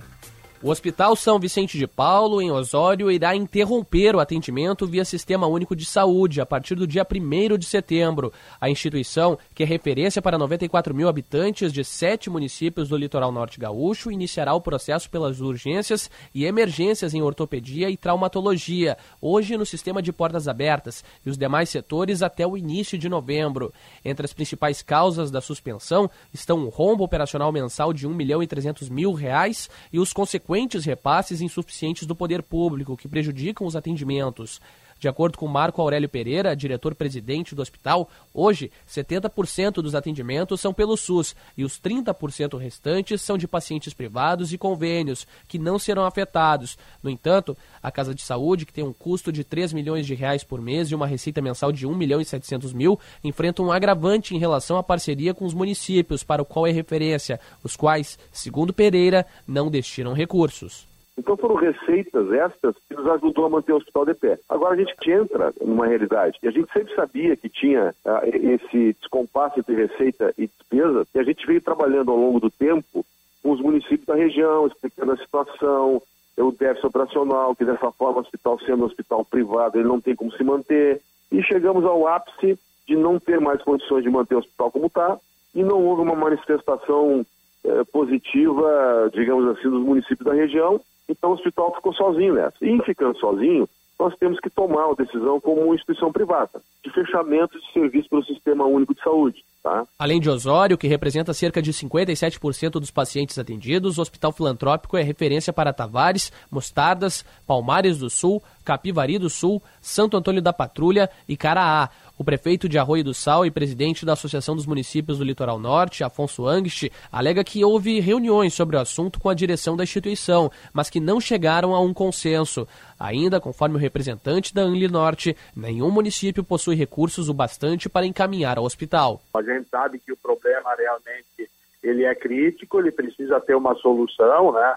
Mas uh, temos um grupo de trabalho aí que está trabalhando nesse assunto. A dificuldade financeira, né, porque a obrigatoriedade dos municípios investir na saúde é 15%, mas a maioria dos municípios da região já investem mais de 20%. Cinco tem municípios que chega a quase 30%, né? Então, eu sempre digo, né, os números são infinitos, mas o orçamento de cada secretaria ele é finito, né? O gerente administrativo do Hospital de Tramandaí, Roger Esteves, confirmou que a instituição possui condições de atender a demanda do São Vicente de Paulo, mas que isto deverá impactar na estrutura física da unidade. O Hospital de, de Tramandaí, né, de forma natural, né, vai receber essa demanda. Né? Claro, como todo o sistema, a gente vai ter sobrecar sobrecarga no sistema. Então, são mais de 127 mil habitantes da região né, que podem sim né, uh, recorrer aos serviços do Hospital de Tramandaí. Uh, a direção do hospital, junto né, à direção da FHGV, vai pleitear junto o governo do estado mais recursos financeiros, né, até porque vai aumentar bem a demanda da região. Segundo a instituição, o fim dos atendimentos públicos causará ao menos 60 demissões. Uma situação gravíssima. O município de Osório tem 94 mil pessoas, é um hospital de referência da cidade, o Hospital São Vicente de Paulo, e vai simplesmente suspender em até 60 dias as urgências em ortopedia e traumatologia pelo SUS, porque não tem verba, tem um rombo, tem um déficit de 1 milhão e 300 mil reais todos os meses. É uma situação muito grave. Amanhã estarei presencialmente no Hospital São Vicente de Paulo, em Osório, a partir das 9 horas da manhã. Vou conversar com o diretor, com as enfermeiras, com os médicos, com pacientes, tentar entender toda essa história de forma ainda mais ampliada. Tem protesto marcado para amanhã, porque realmente é uma situação muito preocupante o que acontece em Osório, no litoral norte aqui do estado. É, a Associação dos Municípios do Litoral Norte, inclusive, que teve várias reuniões com a direção do hospital, conversou. Então é muito preocupante essa situação que vive o Hospital São Vicente de Paulo. A gente vai seguir atualizando e trazendo mais informações ao longo aqui da programação da Rádio Bandeirantes. Realmente, olha, muito preocupante. A gente trouxe há pouco tempo é, a questão uh, das enfermagens, aumentou o piso salarial da profissão e não tem recursos para os hospitais filantrópicos pagarem. Então, realmente muito complicado e é preocupante mesmo essa situação. Só para a gente dar uma pausa no noticiário por aqui, agora 3 horas e 10 minutos. Lembrando que o nosso ouvinte participa pelo Bandzap 980610949. Tem mensagem por aqui, ó. Olá, boa tarde, Eduardo Carvalho, tudo bem? Estou lhe acompanhando direto de Alpestre, Rio Grande do Sul no extremo norte do estado, diretamente aqui da Casa Familiar Rural Regional de Alpestre. Cada dia mais admiro o profissionalismo da equipe da Band. Como vocês cativam ouvinte, essa é a magia do rádio. E você, Eduardo, é um deles. Grande abraço, muita saúde e sucesso. Wagner Rogério Bom de Alpestre. Wagner, um grande abraço, que mensagem carinhosa né, nessa quinta-feira. Eu estive no norte do estado, não no extremo norte, mas no norte. Fiquei segunda e terça-feira é, nas cidades de Liberato, Liberato Salzano, fui também em Trindade do Sul e no Noai acompanhar três inaugurações da Associação de Pais e Amigos dos Excepcionais aqui no Rio Grande do Sul. Trabalho incrível que as APAES fazem. Fui muito bem recepcionado no norte do estado, foi realmente incrível estar por lá. E então um abraço para todo mundo que está no norte, extremo norte, no Alpestre, Trindade do Sul, Liberato Salzano, enfim, todo mundo que está nos acompanhando aqui na Rádio Bandeirantes, sintam-se abraçados. Agora, 3 horas e 11 minutos, Bastidores do Poder está no ar em nome de Sinoscar. Você ganha quando vai na Sinoscar. Seu Chevrolet com muito mais vantagens está aqui. Onix Plus 2023 com parcelas a partir de 790 reais. Compromisso com você, Sinoscar. Juntos salvamos vidas. Atenção, fique atento. Beba água pura, muita água, livre de vírus e bactérias. Água sem cheiro, sem gosto, com importantes sais minerais, ideal para sua saúde e de sua família.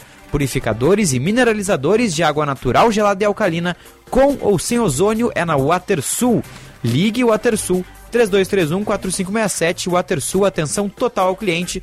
Repetindo, 3231 4567 ou visite nosso site www.watersul.com.br. Ó, o, o, Wagner respondeu aqui, ó, que Nonoá estava a 40 km de Alpes. Daí estava pertinho, então. Que a gente fez 40 km mais ou menos de Liberato Salzano Nonoai, foi mais ou menos por aí. Então, ó, a gente estava bem pertinho. Voltamos na terça-feira pela manhã. Bom, vamos falar de cenário econômico, vamos falar de economia aqui no Bastidores do Poder, porque tem um estudo bem importante sobre o clima econômico da América Latina. Pelo quarto trimestre seguido, o clima econômico recuou aqui na região da América Latina. Isso é puxado por diversos fatores, mas principalmente pela piora das expectativas. É, essa, esses números, esses dados são divulgados pela sondagem da América Latina feita pelo Instituto Brasileiro de Economia da Fundação Getúlio Vargas. Como eu falei, é o quarto trimestre seguido de queda do indicador de clima econômico na comparação com o trimestre imediatamente anterior. A gente vai entender exatamente o que, que significa esse clima econômico, como que isso pode impactar para os brasileiros e por que, que é tão preocupante essa queda, aliás, quatro trimestres seguidos. Está na linha com a gente já para falar uh, conosco Lia Vals, pesquisadora associada da Fundação Getúlio Vargas, do Instituto Brasileiro de Economia. É, Lia, muito obrigado por nos atender aqui ao vivo no Bastidores do Poder. Seja muito bem-vinda e uma boa tarde. Boa tarde. Bom, é, pesquisadora, conta pra gente um pouco é, o que, que essa, essa sondagem ela traz, na verdade, o que, que significa esse clima econômico e por que, que é preocupante ele estar recuando já pelo quarto trimestre seguido? O, a sondagem é uma enquete que se faz junto a especialistas uhum. né, dos países. Nós cobrimos é, os principais países, todos os países da América do Sul e mais o México. Né?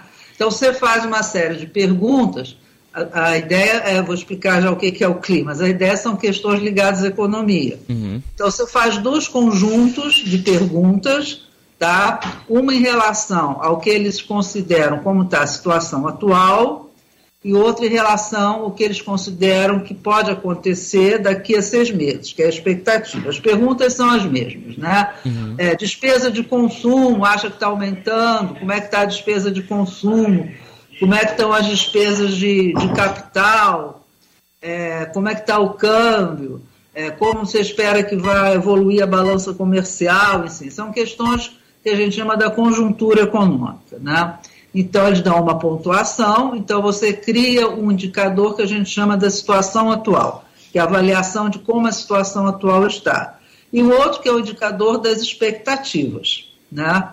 O clima econômico é uma média entre esses dois, entre, o clima, entre a situação atual e a, o índice de expectativas. Né? Esse índice para a América Latina ele é ponderado, quer dizer, ele, com a participação do PIB da, das economias. Né? Então, as maiores economias da região é o Brasil, México, Argentina, Colômbia, que pesam mais no clima econômico. Né? Então, o que está sinalizando? Né? Então, muita piora é muito ligado ao que acontece no Brasil, na Argentina, no México, etc. Né? Quando, e ele tem uma pontuação né, que se ele está abaixo de 100, a gente diz que está numa zona desfavorável, acima favorável. Então, o que está acontecendo? Que há alguns anos atrás, mais tradicionalmente, em geral, mesmo se os especialistas achavam que a situação atual estava ruim, em geral a região era mais otimista, né? sempre tinha um índice de expectativa favorável né, em relação com a ideia assim, olha, está ruim, mas vai melhorar. Né? De uns tempos para cá você tem uma mudança, né? você tem tido uma, uma, uma deterioração, quer dizer, um recuo, uma piora nas expectativas, né? uma tendência de queda das expectativas, chegando a ficar na zona desfavorável. Né? Então, por exemplo, esse, esse última sondagem, né? É, você tem no Brasil, se não me engano, uma pequena melhora da situação atual, mas uma piora muito forte, no caso brasileiro, das expectativas. Né? Por que, que isso não é bom? Porque se você está olhando o futuro e acha que o futuro vai piorar, você não tem um cenário favorável. Né? Basicamente é isso. Perfeito. Doutora Lia, a senhora mencionou é, que existe, claro, o, países que têm um peso maior quando a gente fala do clima econômico na América Latina como um todo. Eu queria entender um pouco mais qual que é o peso do Brasil nesse cenário que foi divulgado agora.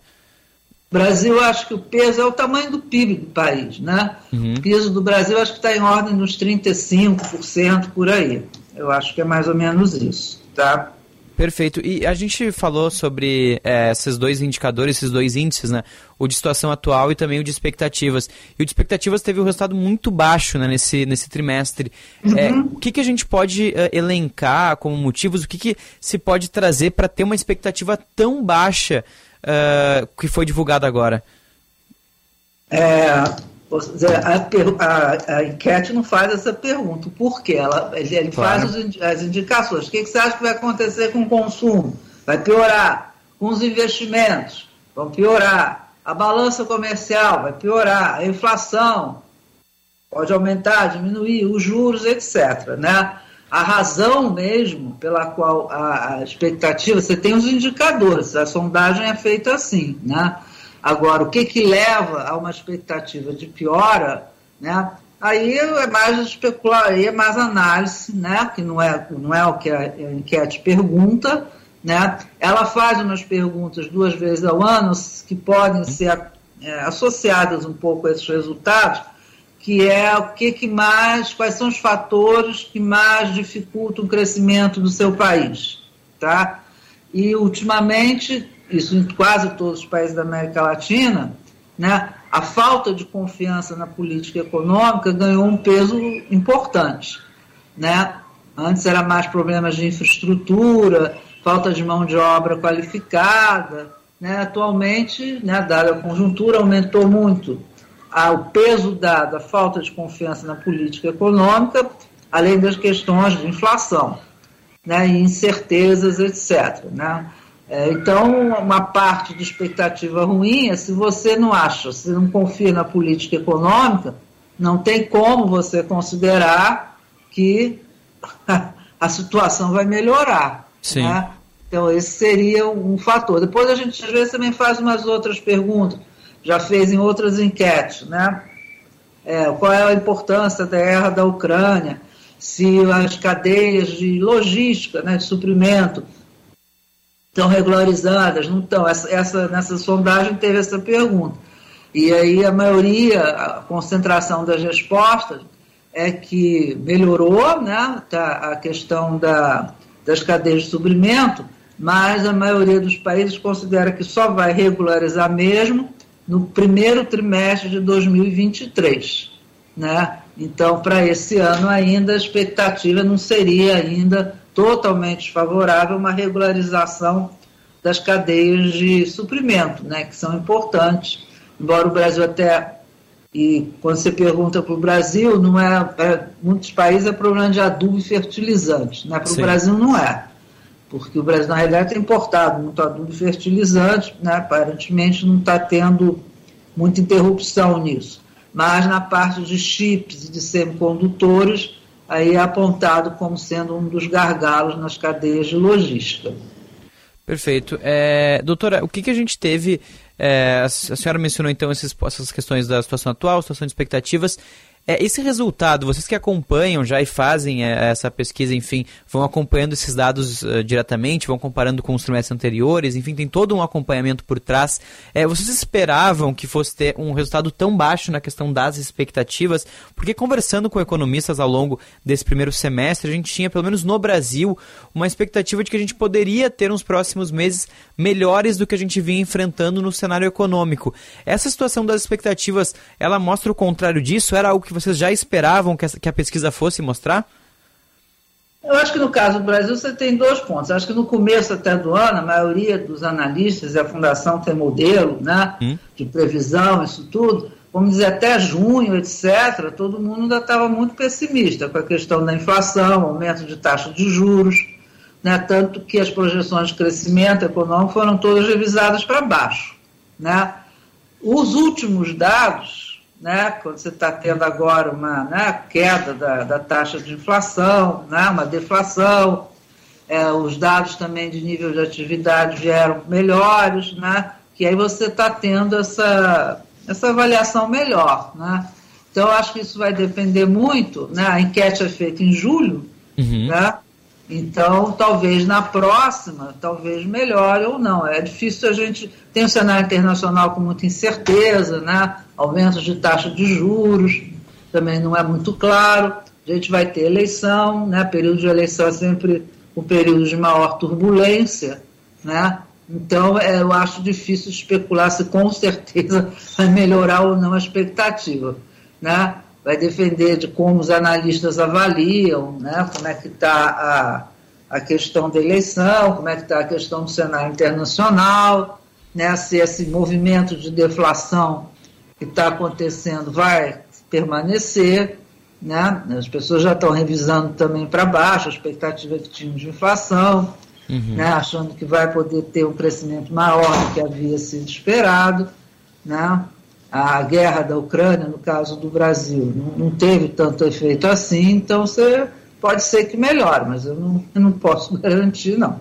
Perfeito. Doutora, só para a gente finalizar aqui a nossa conversa, a gente falou sobre os dados que foram levantados, portanto, pela sondagem. É, só que assim, não poderia deixar de aproveitar uma economista tão qualificada para perguntar a sua visão a respeito dos próximos meses aqui no Brasil. A gente falou sobre esse cenário uh, de eleições, que sempre traz muitas incertezas. É assim que a senhora uh, vê os próximos meses aqui no Brasil? É, eu acho que isso é comum, né? Você tem esses ciclos políticos, né? A não ser que você tivesse né, um clima de estabilidade política, que a gente também não está tendo, uhum. né? Tem muita turbulência, né? então é um clima de, de, incerteza mesmo. Quer dizer, você tem acho que as incertezas do lado doméstico, né? essa turbulência, né? É, muito, cada um diz uma coisa, né? É, que não é bom né, para o clima econômico, né? embora esteja entrando dinheiro na Bolsa, mas enfim, é, não é tão favorável assim. E por outro lado, eu falei, tem esse cenário externo, né, que para alguns também é, você tem o, o, baixo crescimento da China, que afeta muito o Brasil. Né? Esse ano, é, depois de umas exportações brasileiras para a China em volume caíram, tá? Então, né, caiu inclusive em termos de valor, né? Por todos os outros lugares aumentou. Então, a China para a gente já é um parceiro muito importante. Agora, a China está fazendo vários investimentos, então se espera que eles consigam retomar novamente o crescimento e esses investimentos que a China faz em infraestrutura, importa-se mais minério de ferro, então pode ser que melhore.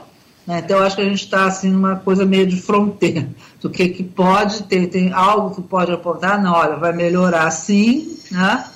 E tem o lado da incerteza, eu acho que é ligado à questão do cenário político mesmo, que é a mais difícil de afirmar. Tá certo. Doutora Lia Valls, ela que é economista, também pesquisadora do Instituto, de, Instituto Brasileiro de Economia da Fundação Getúlio Vargas, trouxe todas essas informações a respeito dessa importante pesquisa, né, dessa sondagem sobre o clima econômico da América Latina e conversou um pouco também sobre essas projeções aqui para o cenário nacional dos próximos meses. É, doutora, muito obrigado viu, por nos atender aqui ao vivo no Bastidores do Poder. Até um próximo contato, uma boa tarde. Boa tarde, obrigado a vocês. Tá certo. Então aí aqui no Bastidores do Poder fal falamos então sobre o cenário econômico aqui no Brasil, na América Latina também. É, e daqui a pouco mais a gente amplia também informações econômicas aqui do Estado e também, claro, aqui no Brasil. Agora, 3 horas 25 minutos, a gente vai fazer um pequeno intervalo. Na volta a gente traz as informações de trânsito e também da previsão do tempo. Já já, de volta com Bastidores do Poder.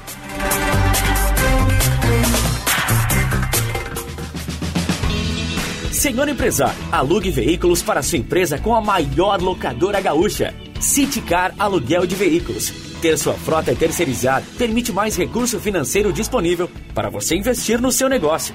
Com a Citicar, você tem uma empresa focada na sua frota, para você focar na sua empresa. Citicar, uma locadora feita de carros e pessoas. Para alugar, Citicar. Venha fazer parte da Expo Inter 2022, uma das maiores feiras de agronegócio do país e conheça os programas de financiamento do BRDE. São condições especiais com as menores taxas para que o seu negócio, cooperativa ou agroindústria colha os melhores resultados. Na Expo Inter estamos na Casa BRDE e com estandes na Feira de Máquinas Agrícolas e no espaço RS Innovation Agro. BRDE, crédito para quem inova e produz no campo. Começou a Semana Zais. Metade do preço em todas as lentes Zais. É isso mesmo.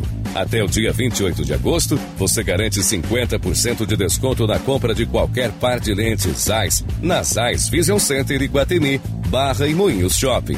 Você não vai perder essa oportunidade extraordinária, vai. Visite a Zais Vision Center e garanta o seu desconto.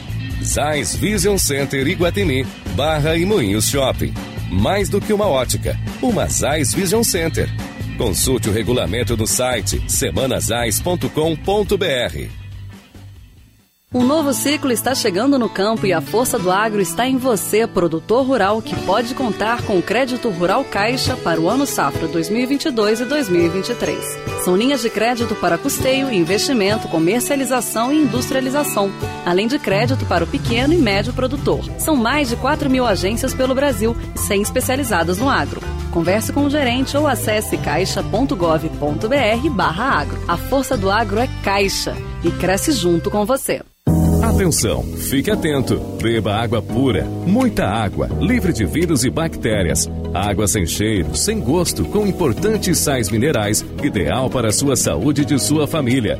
Purificadores e mineralizadores de água natural, gelada e alcalina, com ou sem ozônio é na WaterSul. Ligue o WaterSul 3231 4567. WaterSul, atenção total ao cliente 3231 4567. Visite o nosso site www.watersul.com.br. O cooperativismo é um jeito diferente de fazer negócio. É fazer junto. Onde tem cooperativa, tem desenvolvimento. E o resultado é trabalho, renda e prosperidade. No campo, nas cidades, na geração de energia, no transporte, na saúde e até nos serviços financeiros. O COP faz muito e faz bem. Acesse osergues.coop.br e saiba mais. Para um novo você, uma nova Volkswagen. Neste mês, tudo é inovação e festa nos 60 anos da Unidos. Não perca, T-Cross, Downs e Nivus, todos com taxa zero e pronta entrega. Unidos, há 60 anos, somos família, somos amigos, somos unidos. A sua casa da Volks. Ali na Ipiranga, pertinho da PUC. Aproveite, é a sua oportunidade de ter um Volkswagen zero quilômetro. No trânsito, sua responsabilidade salva vidas. Volkswagen. As tomadas e interruptores são elementos essenciais das nossas casas. Além de dar um toque de requinte e beleza para o ambiente, proporcionam conforto e comodidade para o funcionamento da sua residência. Na ABT, você encontra linha Schneider stack de proteções com disjuntores, DPS e DR, além de plugs, tomadas e interruptores. Em Porto Alegre, na Avenida São Pedro, 934 e na Avenida Eduardo Prado, 1941. Em Itajaí, na Rua Egon Miller 71, bairro Ressacada. Fone 3018 3800 ou abtelétrica.com.br. Dia 28, domingo, o primeiro debate dos candidatos à presidência da República. Uma rede com o Grupo Bandeirantes, com a força e credibilidade da TV Band, Rádio Bandeirantes, Band News FM, Band News TV, Jornal Metro e nossas mídias digitais. Junto com a TV Cultura, Folha de São Paulo, Google e o portal UOL. Vamos conhecer as propostas e os planos dos pretendentes ao cargo mais importante do país, que estarão frente a frente. É dia 28, domingo às nove da noite. E nossa cobertura começa antes, a partir das sete. Debate Presidencial 2022. Rádio Bandeirantes. Você está ouvindo Bastidores, do, Poder, na Rádio Bandeirantes. Com Eduardo Carvalho.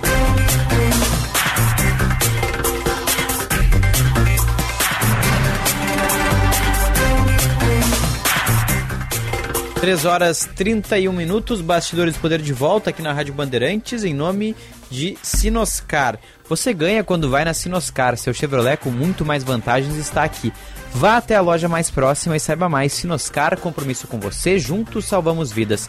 Escola Superior dos Oficiais da Brigada Militar e do Corpo de Bombeiros Militar, realizando sonhos, construindo o futuro. Sinoscar, compromisso com você. Braguinha, vamos com as informações agora a respeito do serviço. Vamos falar sobre trânsito na capital, também no eixo metropolitano. Serviço Bandeirantes. Repórter Aéreo. Agora quem traz as informações é Júlia Fernandes atualizando mobilidade urbana aqui em Porto Alegre. Sua doação pode ajudar muito. Doe, doe de coração. Campanha do agasalho do governo do Rio Grande do Sul. Muito boa tarde, Eduardo Carvalho, e aos Boa ouvintes tarde. aqui dos Bastidores do Poder.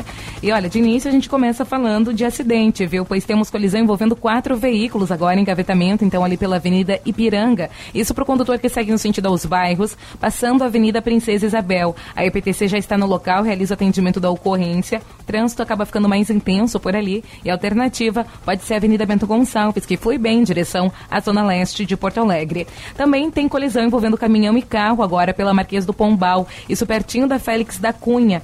Para você que está no trecho, nota também um trânsito um pouco mais carregado e a Cristóvão Colombo é a alternativa neste caso. Sua doação pode ajudar muito. Doe, doe de coração. Campanha do agasalho do governo do Rio Grande do Sul. Com vocês no estúdio. Obrigado, Júlia. Vamos agora às informações da previsão do tempo. Serviço Bandeirantes. Visão do tempo. 3 horas e 33 minutos, as informações do tempo com o Juan Romero. Juan, o que, que a gente tem de previsão para os próximos dias aqui na capital, região metropolitana, em todo o estado? Tá lindo o dia hoje. Foi lindo, foi quente hoje de manhã, tava um calor. Agora o que, que a gente tem aqui, ó? 29 graus? 20, quantos, quantos, quantos? Deixa eu pegar aqui. A gente tá com 28 graus. Calor, é- calor não, 24,5 tá marcando no estúdio. Bom, então assim, ó, tá quente igual. Esses dias Sensação tava frio. Eu passei um frio no norte do estado, passei um frio, congelei. E agora a gente tem calor e sol. Rua, vai continuar assim ou tu vai me trazer informação de frente fria? Eu vou trazer a informação de mudança de temperatura, mas Ah, não. não. é pra agora. Não, então não. Não Então é quero. agora. É pra domingo. Tá bem. Amanhã, pelo menos, a gente vai estar em situações confortáveis, Eduardo. Pra quem gosta de calor, no caso. É o meu caso. É o teu caso? É o meu caso, é o meu caso. Opa, então estamos em maioria aqui no Bastidores do Poder. Maravilha. Braguinha, Braguinha, nosso operador aqui da mesa, gosta de calor? Ele adora. Adora calor, Ele adora perfeito. calor. Ele Até porque sinalizou aqui pra o. Braguinha, né, no frio, pra se aquecer é complicado, né, Braga? ele, ele vem reforçado. Forçado, Braguinha. Dá, dá 18 graus de temperatura, o Braguinha tá de touca aqui na Rádio Bandeirantes. E aí, Rô, o que, que a gente vai ter? Mudança de temperatura a partir de domingo, mas eu quero saber de amanhã, quero saber de sábado. Opa. Porque sábado tem Expo Inter, né? Sábado tem Expo Inter, mas, bom, temperatura agora está alta, a tendência é de que aumente até o sábado. Amanhã, a máxima prevista aqui em Porto Alegre, mínima de 15, máxima de 26, temperatura que deve se repetir em Esteio, sem nuvens, sol, céu de brigadeiro, como diz Osíris Marins. Eduardo, céu de brigadeiro. Expo Inter sem chuva não existe. Então, quer dizer, não vai chover na abertura, vai chover depois, então. Vai chover depois, vai Bom. chover lá para o meio da próxima semana. Sim, que é quando estarei lá. Exatamente. Quando não estiver, vai estar sol. Quando todos nós estaremos lá na cobertura do Grupo Bandeirantes de Comunicação. Perfeito, aí vai chover. Mas a previsão, então, para amanhã, mínima de 15, máxima de 26. No sábado, mínima de 15, máxima de 29, Eduardo Carvalho. Aqui em Porto Alegre, também lá Garganta. Esteio. Um abraço pra garganta, né? Um abraço pra garganta. Serra Gaúcha também deve sofrer com calorão, mínima de 12, máxima de 26 lá em Nova Petrópolis, nessa sexta-feira, no sábado também. Mínima de 13, máxima de 28, sol sem nuvens. Capão da Canoa, no litoral norte, deve ter uma temperatura mais amena, até porque é, com- é a situação do litoral, né? É uma característica do litoral, ter temperaturas mais amenas, but a temperatura, o tempo será de sol sem nuvens. Mínima de 16, máxima de 20 amanhã em Capão. Sábado, mínima de 16, máxima de 22. Dá pra arriscar pegar uma praia. Rio Grande, sul do estado. Tem temperatura aí que pode ter chuva, pode ter chance de chuva. Sexta-feira, mínima de 16, máxima de 20. Sábado, mínima de 11, máxima de 22. Pode ou não chover. É, fica aquela previsão ali de pancadas de chuva em algumas regiões isoladas. Santa Maria, região central do estado, terra do nosso Fabrício Minucci, da Rádio Membuí. Mínima de 16, máxima de 29, sol entre nuvens amanhã. E sábado, temperatura que pode chegar aos 31 graus na região central do estado. Subindo mais, Santa Rosa, mínima de 14, máxima de 29 amanhã, sexta-feira. Sol sem nuvens. Sábado, mínima de 14, máxima de 31 graus em Santa Rosa, aquela região ali que nos traz bastante riqueza para o setor do agro, né, Eduardo Carvalho? Perfeito. Agro que a gente vai estar tá abordando então durante essa próxima semana. Já fica o chamado para o pessoal aqui da nossa escuta da Rádio Bandeirantes. Sábado, esse agora, já tem Jornal Gente especial diretamente da Expo Inter. 10 da manhã ao meio-dia. Osiris Marim, Sérgio Stock, Guilherme Macalossi, time completo do Jornal Gente estará lá. Vão fazer o Guilherme Macalossi acordar às nove no sábado? Exatamente, Guilherme isso, Macalossi. Isso é um crime. Tem que acordar cedo também aos sábados. Perfeito, a gente vai ter então toda essa cobertura da Expo Inter. Agora, Rua, tava, enquanto tu falava a previsão do tempo aqui no estado, eu acompanhava na Band News TV a previsão para o Brasil como um todo. Impressionante a onda de calor aqui no Brasil, 32 graus no norte, 30 na região central, em todo o litoral temperaturas bem altas, mesmo Rio Grande do Sul também com temperaturas elevadas. Realmente uma onda de calor nem, nem dá a sensação de que a gente está no inverno, né, Rua? Exatamente, é uma inversão total das temperaturas. É, a gente tinha aqui no Rio Grande do Sul aquele mini veranico que era em julho, Exatamente. que era no final de julho. Não veio dessa vez no final de julho, veio um mês atrasado. Agora no Feito. final de agosto. Eu que faço aniversário em 26 de julho, era sempre que passava o meu aniversário, uns dias depois já fazia aquele calorão. Era uma semana em que eu tradicionalmente subia para a Serra Gaúcha na minha época de na minha época escolar, férias escolares. Então a gente subia gramado, botava nas malas roupas de inverno, chegava lá era surpreendido com o calor absurdo que fazia. Perfeito, é isso. É, mas é engraçado porque esse inverno ele tem umas características engraçadas que ele começou mais cedo, a gente teve aquele frio absurdo em abril, maio, teve neve, teve tudo. Depois a gente teve um, temperaturas mais elevadas quando era para estar tá mais frio. E aí isso tem um impacto grande, principalmente no setor econômico. Pessoal que vende roupa de inverno teve que vender tudo antes. Quem não vendeu não vende mais porque não tem mais frio. Aí semana passada era aquele frio absurdo que tinha neve em Santa Catarina, na, na Serra Gaúcha. E agora a gente está com 24 graus, 25 graus agora acabou de marcar o termômetro aqui do estúdio da Rádio Bandeirantes. Então assim, um calor absurdo, realmente inversão total de papéis e claro, Todas essas informações a gente traz aqui na rua. E outra coisa, né, Eduardo? Vamos Continuando, lá. é ano de Laninha. Fenômeno Laninha que deve continuar mesmo com a chegada agora da primavera. Só para explicar o que é o Laninha, né? Vamos lá. Ele atua aumentando aí o volume de chuvas nas regiões norte e nordeste, onde tradicionalmente é para ser um período de seca, e chuvas abaixo da média aqui na região sul. É, Claro que a gente espera que não haja é, períodos de estiagem como a gente viu no ano passado, né, que prejudicou bastante é, toda a questão da agricultura, mas esse fenômeno impacta na temperatura. A, tende a tendência, pelo menos, era de queda no sul e no sudeste, mas é o que a gente não está vendo agora nesse fim aqui de agosto. Então há uma distribuição assim de forma irregular da chuva pelo país. Em alguns lugares chove mais, outros lugares chove menos. Pode interferir na economia, já que a pouca chuva com excesso de calor prejudica a pecuária e a agricultura laninha, que começou a atuar em outubro do ano passado e deve prosseguir, então, agora durante o resto desse período.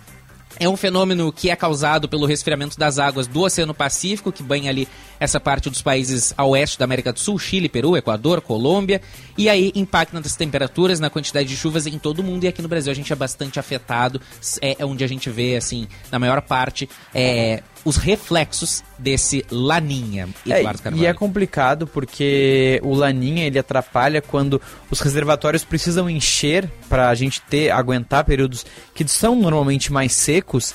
Os reservatórios de água não enchem. E aí o que acontece? Quando chega aquele período que já é esperado que chova menos, aí vem a estiagem. E a estiagem castiga. Ano passado, início desse ano, final do ano passado, a gente teve uma estiagem absurda. A gente falou disso aqui na Rádio Bandeirantes, trouxemos no Bastidores do Poder programas especiais, inclusive sobre estiagem, porque o Rio Grande do Sul teve praticamente 85% de municípios em situação de emergência. Não tinha água para agricultura. Os impactos absurdos na economia do estado, na economia no bolso de vários agricultores e no seu bolso. Porque quando a gente sabe, a estiagem ela prejudica todo o agronegócio, prejudica toda uma cadeia de produção, aí você vai no supermercado e começa a pagar mais caro. Paga mais caro no leite, paga mais caro no tomate, no, no alface, enfim, todos os produtos que a gente sabe que tem um prejuízo por conta da estiagem, então vamos torcer para que no final do ano a gente não tenha esse cenário de novo. Esse tema vai ser discutido na Expo Inter ao longo de toda a programação do evento, vários painéis, várias questões, porque a gente fala de, de estiagem quando tem estiagem. Quando não tem estiagem, a gente não fala e não resolve o problema. É um problema de longo prazo. Estiagem não é um problema que tem que resolver mandando caminhão pipa para o município. Estiagem é um problema que tem que ter soluções de longo prazo de reservatório de água, de captar a água da chuva. Chove bastante no Rio Grande do Sul, mas a gente não capta essa água, essa água ela vai embora, ela evapora. Então, são questões muito preocupantes. Eu estive, como eu falei, em Liberato Salzano, estive em Constantina, que é bem ali pertinho, um município de cerca de 10 mil habitantes, e eles me falaram que foi uma situação muito preocupante da estiagem. Eles têm principalmente pomares, né, rua? É bem linda a estrada, inclusive tu passa por é, uma, sim, uma sequência enorme de pomares, laranjas maravilhosas, só que não chove. E aí a água não, não vem. Rua, vamos fazer um pequeno intervalo agora, 3 horas e 42 minutos. Na volta tem mais bastidores do poder aqui na Rádio Bandeirantes, ao vivo aqui com mais informações, notícias e entrevistas. Já já, daqui a pouco.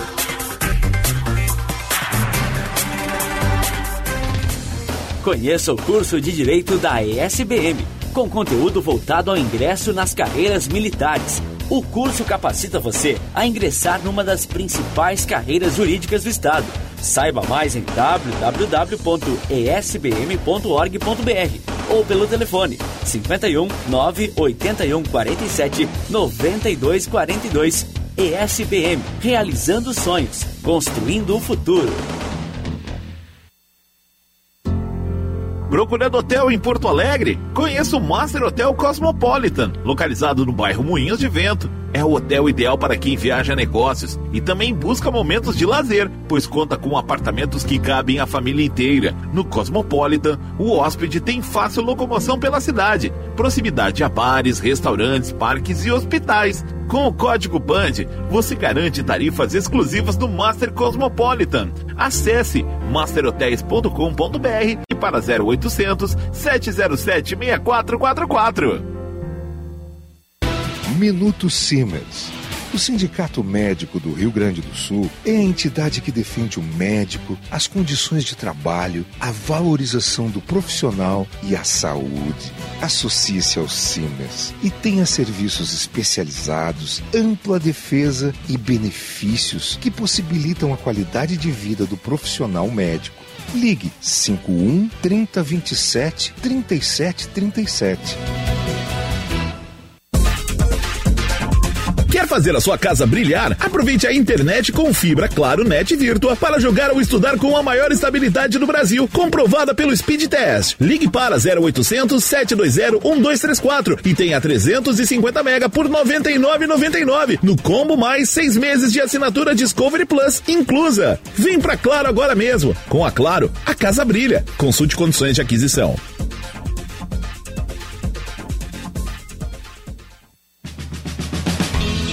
Senhor empresário, alugue veículos para sua empresa com a maior locadora gaúcha. Citicar Aluguel de Veículos. Ter sua frota terceirizada permite mais recurso financeiro disponível para você investir no seu negócio. Com a Citicar, você tem uma empresa focada na sua frota, para você focar na sua empresa. Citicar, uma locadora feita de carros e pessoas. Para alugar, Citicar.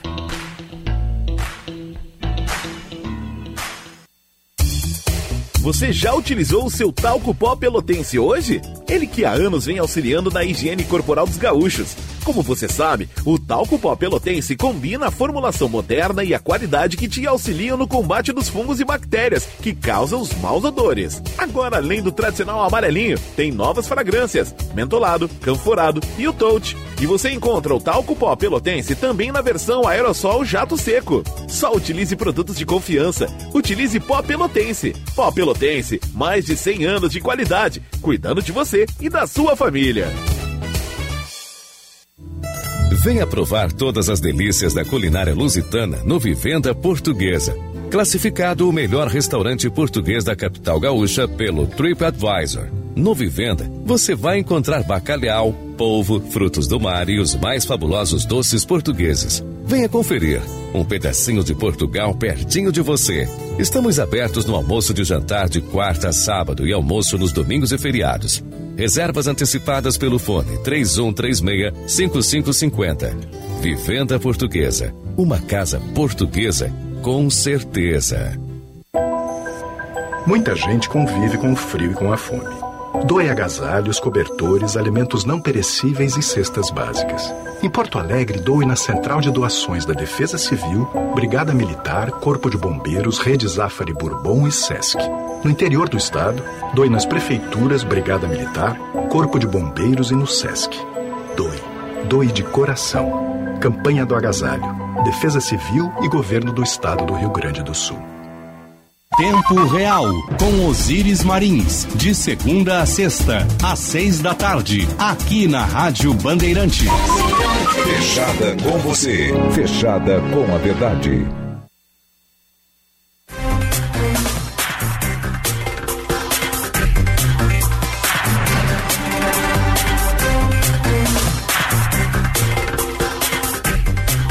Horas 47 minutos de volta aqui com Bastidores do Poder na Rádio Bandeirantes, no ar em nome de Escola Superior dos Oficiais da Brigada Militar e do Corpo de Bombeiros Militar, realizando sonhos, construindo o futuro. Sinoscar, compromisso com você.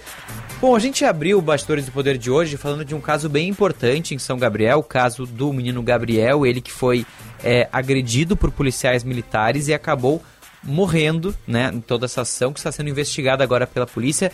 Tem três brigadianos afastados e a gente teve, além desse caso, uma situação em Caxias do Sul, em que policiais agrediram também uma pessoa. A gente teve toda a situação na Arena do Grêmio, no futebol. E temos também, claro, o caso do torcedor Rai do Brasil de Pelotas. Ele que foi é, liberado do hospital, teve alta depois de 116 dias internado, ficou 43 em coma induzido. Poderia ser mais uma tragédia aqui no Rio Grande do Sul, mas o Rai acabou sobrevivendo. É mais uma investigação também. Hoje eu estive na frente da Corregedoria da Brigada Militar, o caso é investigado por lá. O inquérito deve sair nas próximas semanas, mas são casos que estão se acumulando, estão se repetindo. E é exatamente sobre isso que o Jean Costa preparou um material especial, porque a Defensoria Pública do Rio Grande do Sul apontou para esse crescimento no número de denúncias envolvendo violência policial.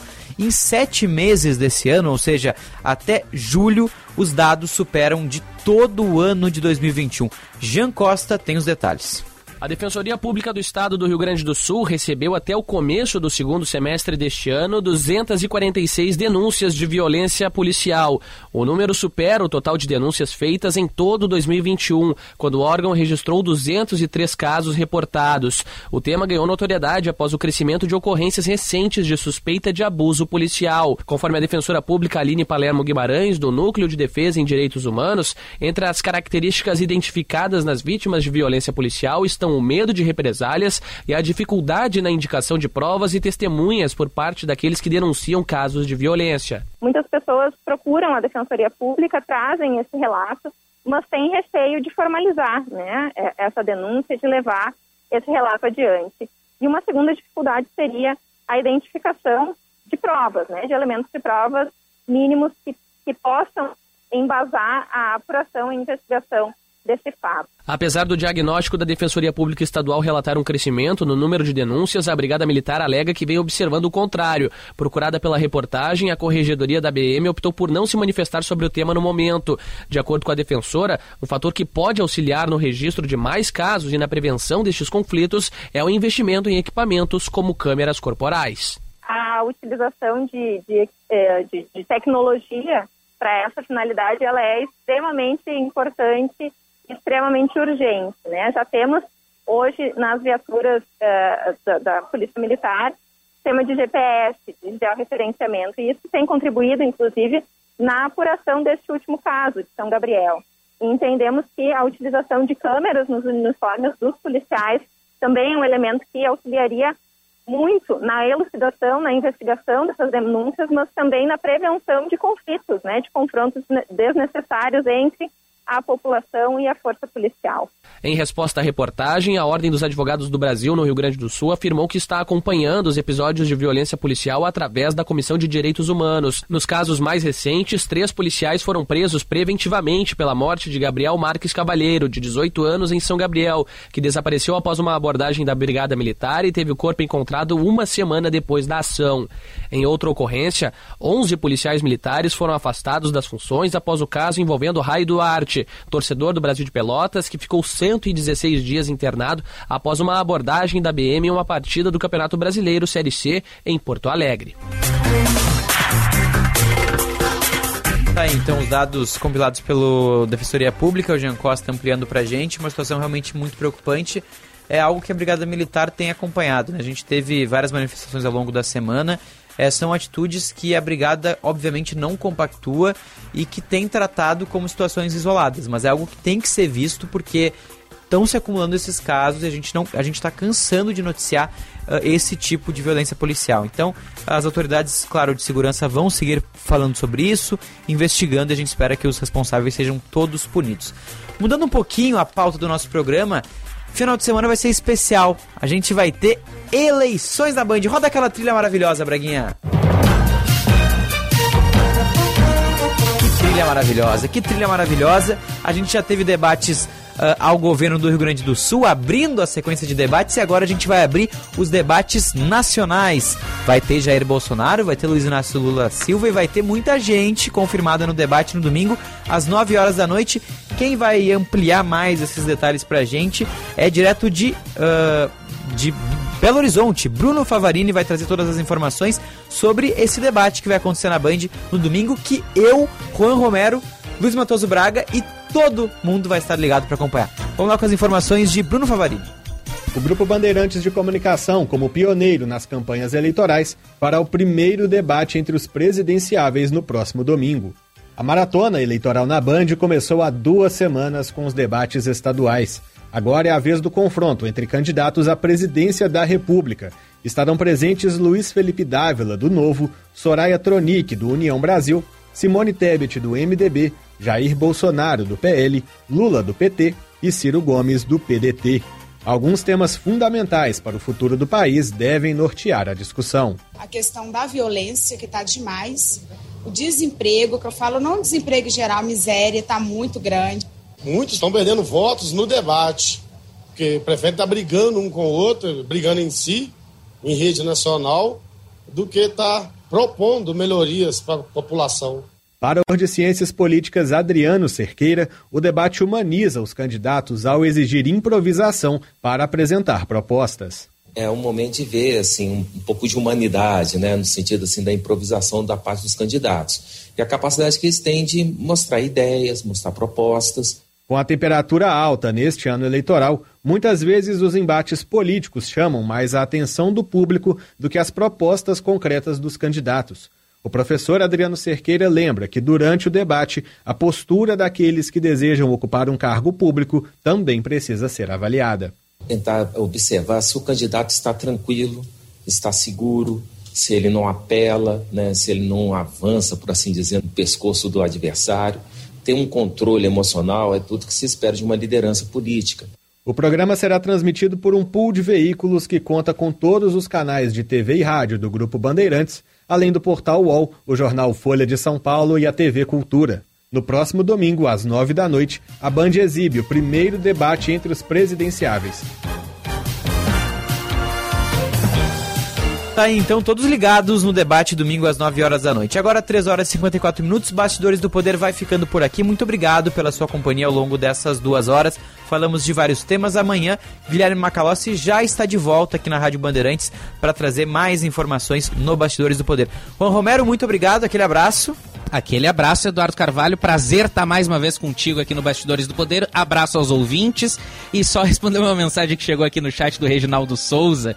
Juan Romero tá no, só pelo quinto dia útil pro salário pingar na conta e ele ir cortar o cabelo. Tá igual a mim. Acertou, Reginaldo. Acertou, Perfeito, eu tô é precisando. Eu preciso do quinto dia útil também, tá? Mas não pra cortar o cabelo, pra outras questões. Braguinha, aquele abraço, até a próxima. Valeu, amanhã tem mais Bastidores do Poder. Tchau!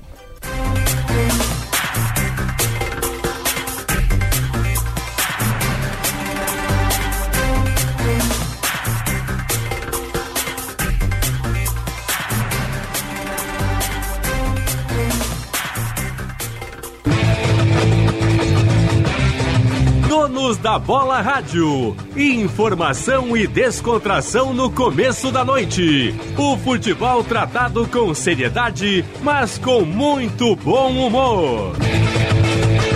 Donos da Bola Rádio, sempre às sete da noite. Parceria KTO.com. Te registra lá para dar uma brincada. Grupo Maquena, distribuidor autorizado dos lubrificantes Ipiranga e Texaco. Marques Pan, para nós, o pão é sagrado. E Sinoscar, compromisso com você.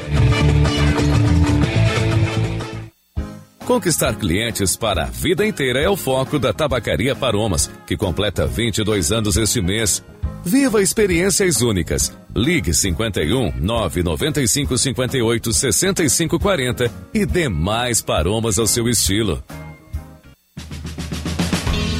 Senhor empresário, alugue veículos para sua empresa com a maior locadora gaúcha. Citicar Aluguel de Veículos. Ter sua frota terceirizada permite mais recurso financeiro disponível para você investir no seu negócio. Com a Citicar, você tem uma empresa focada na sua frota, para você focar na sua empresa. Citicar, uma locadora feita de carros e pessoas. Para alugar, Citicar.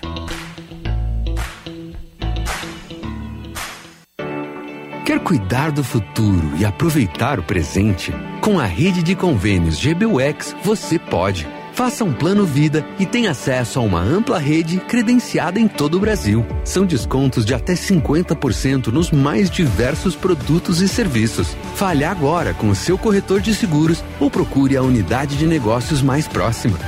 Para tudo ficar bem, GBUX, a proteção certa para a sua família. Minuto Siemens. O Sindicato Médico do Rio Grande do Sul é a entidade que defende o médico, as condições de trabalho, a valorização do profissional e a saúde. Associe-se ao Siemens e tenha serviços especializados, ampla defesa e benefícios que possibilitam a qualidade de vida do profissional médico. Ligue 51 3027 3737. Se você for à Serra Gaúcha, não perca a oportunidade de visitar o Museu da Moda Milka de Canela. Único museu no mundo a apresentar a história da moda nos últimos 4 mil anos, unindo a moda com os costumes e os ambientes de cada época. Uma combinação de arte e cultura que certamente vai lhe deslumbrar.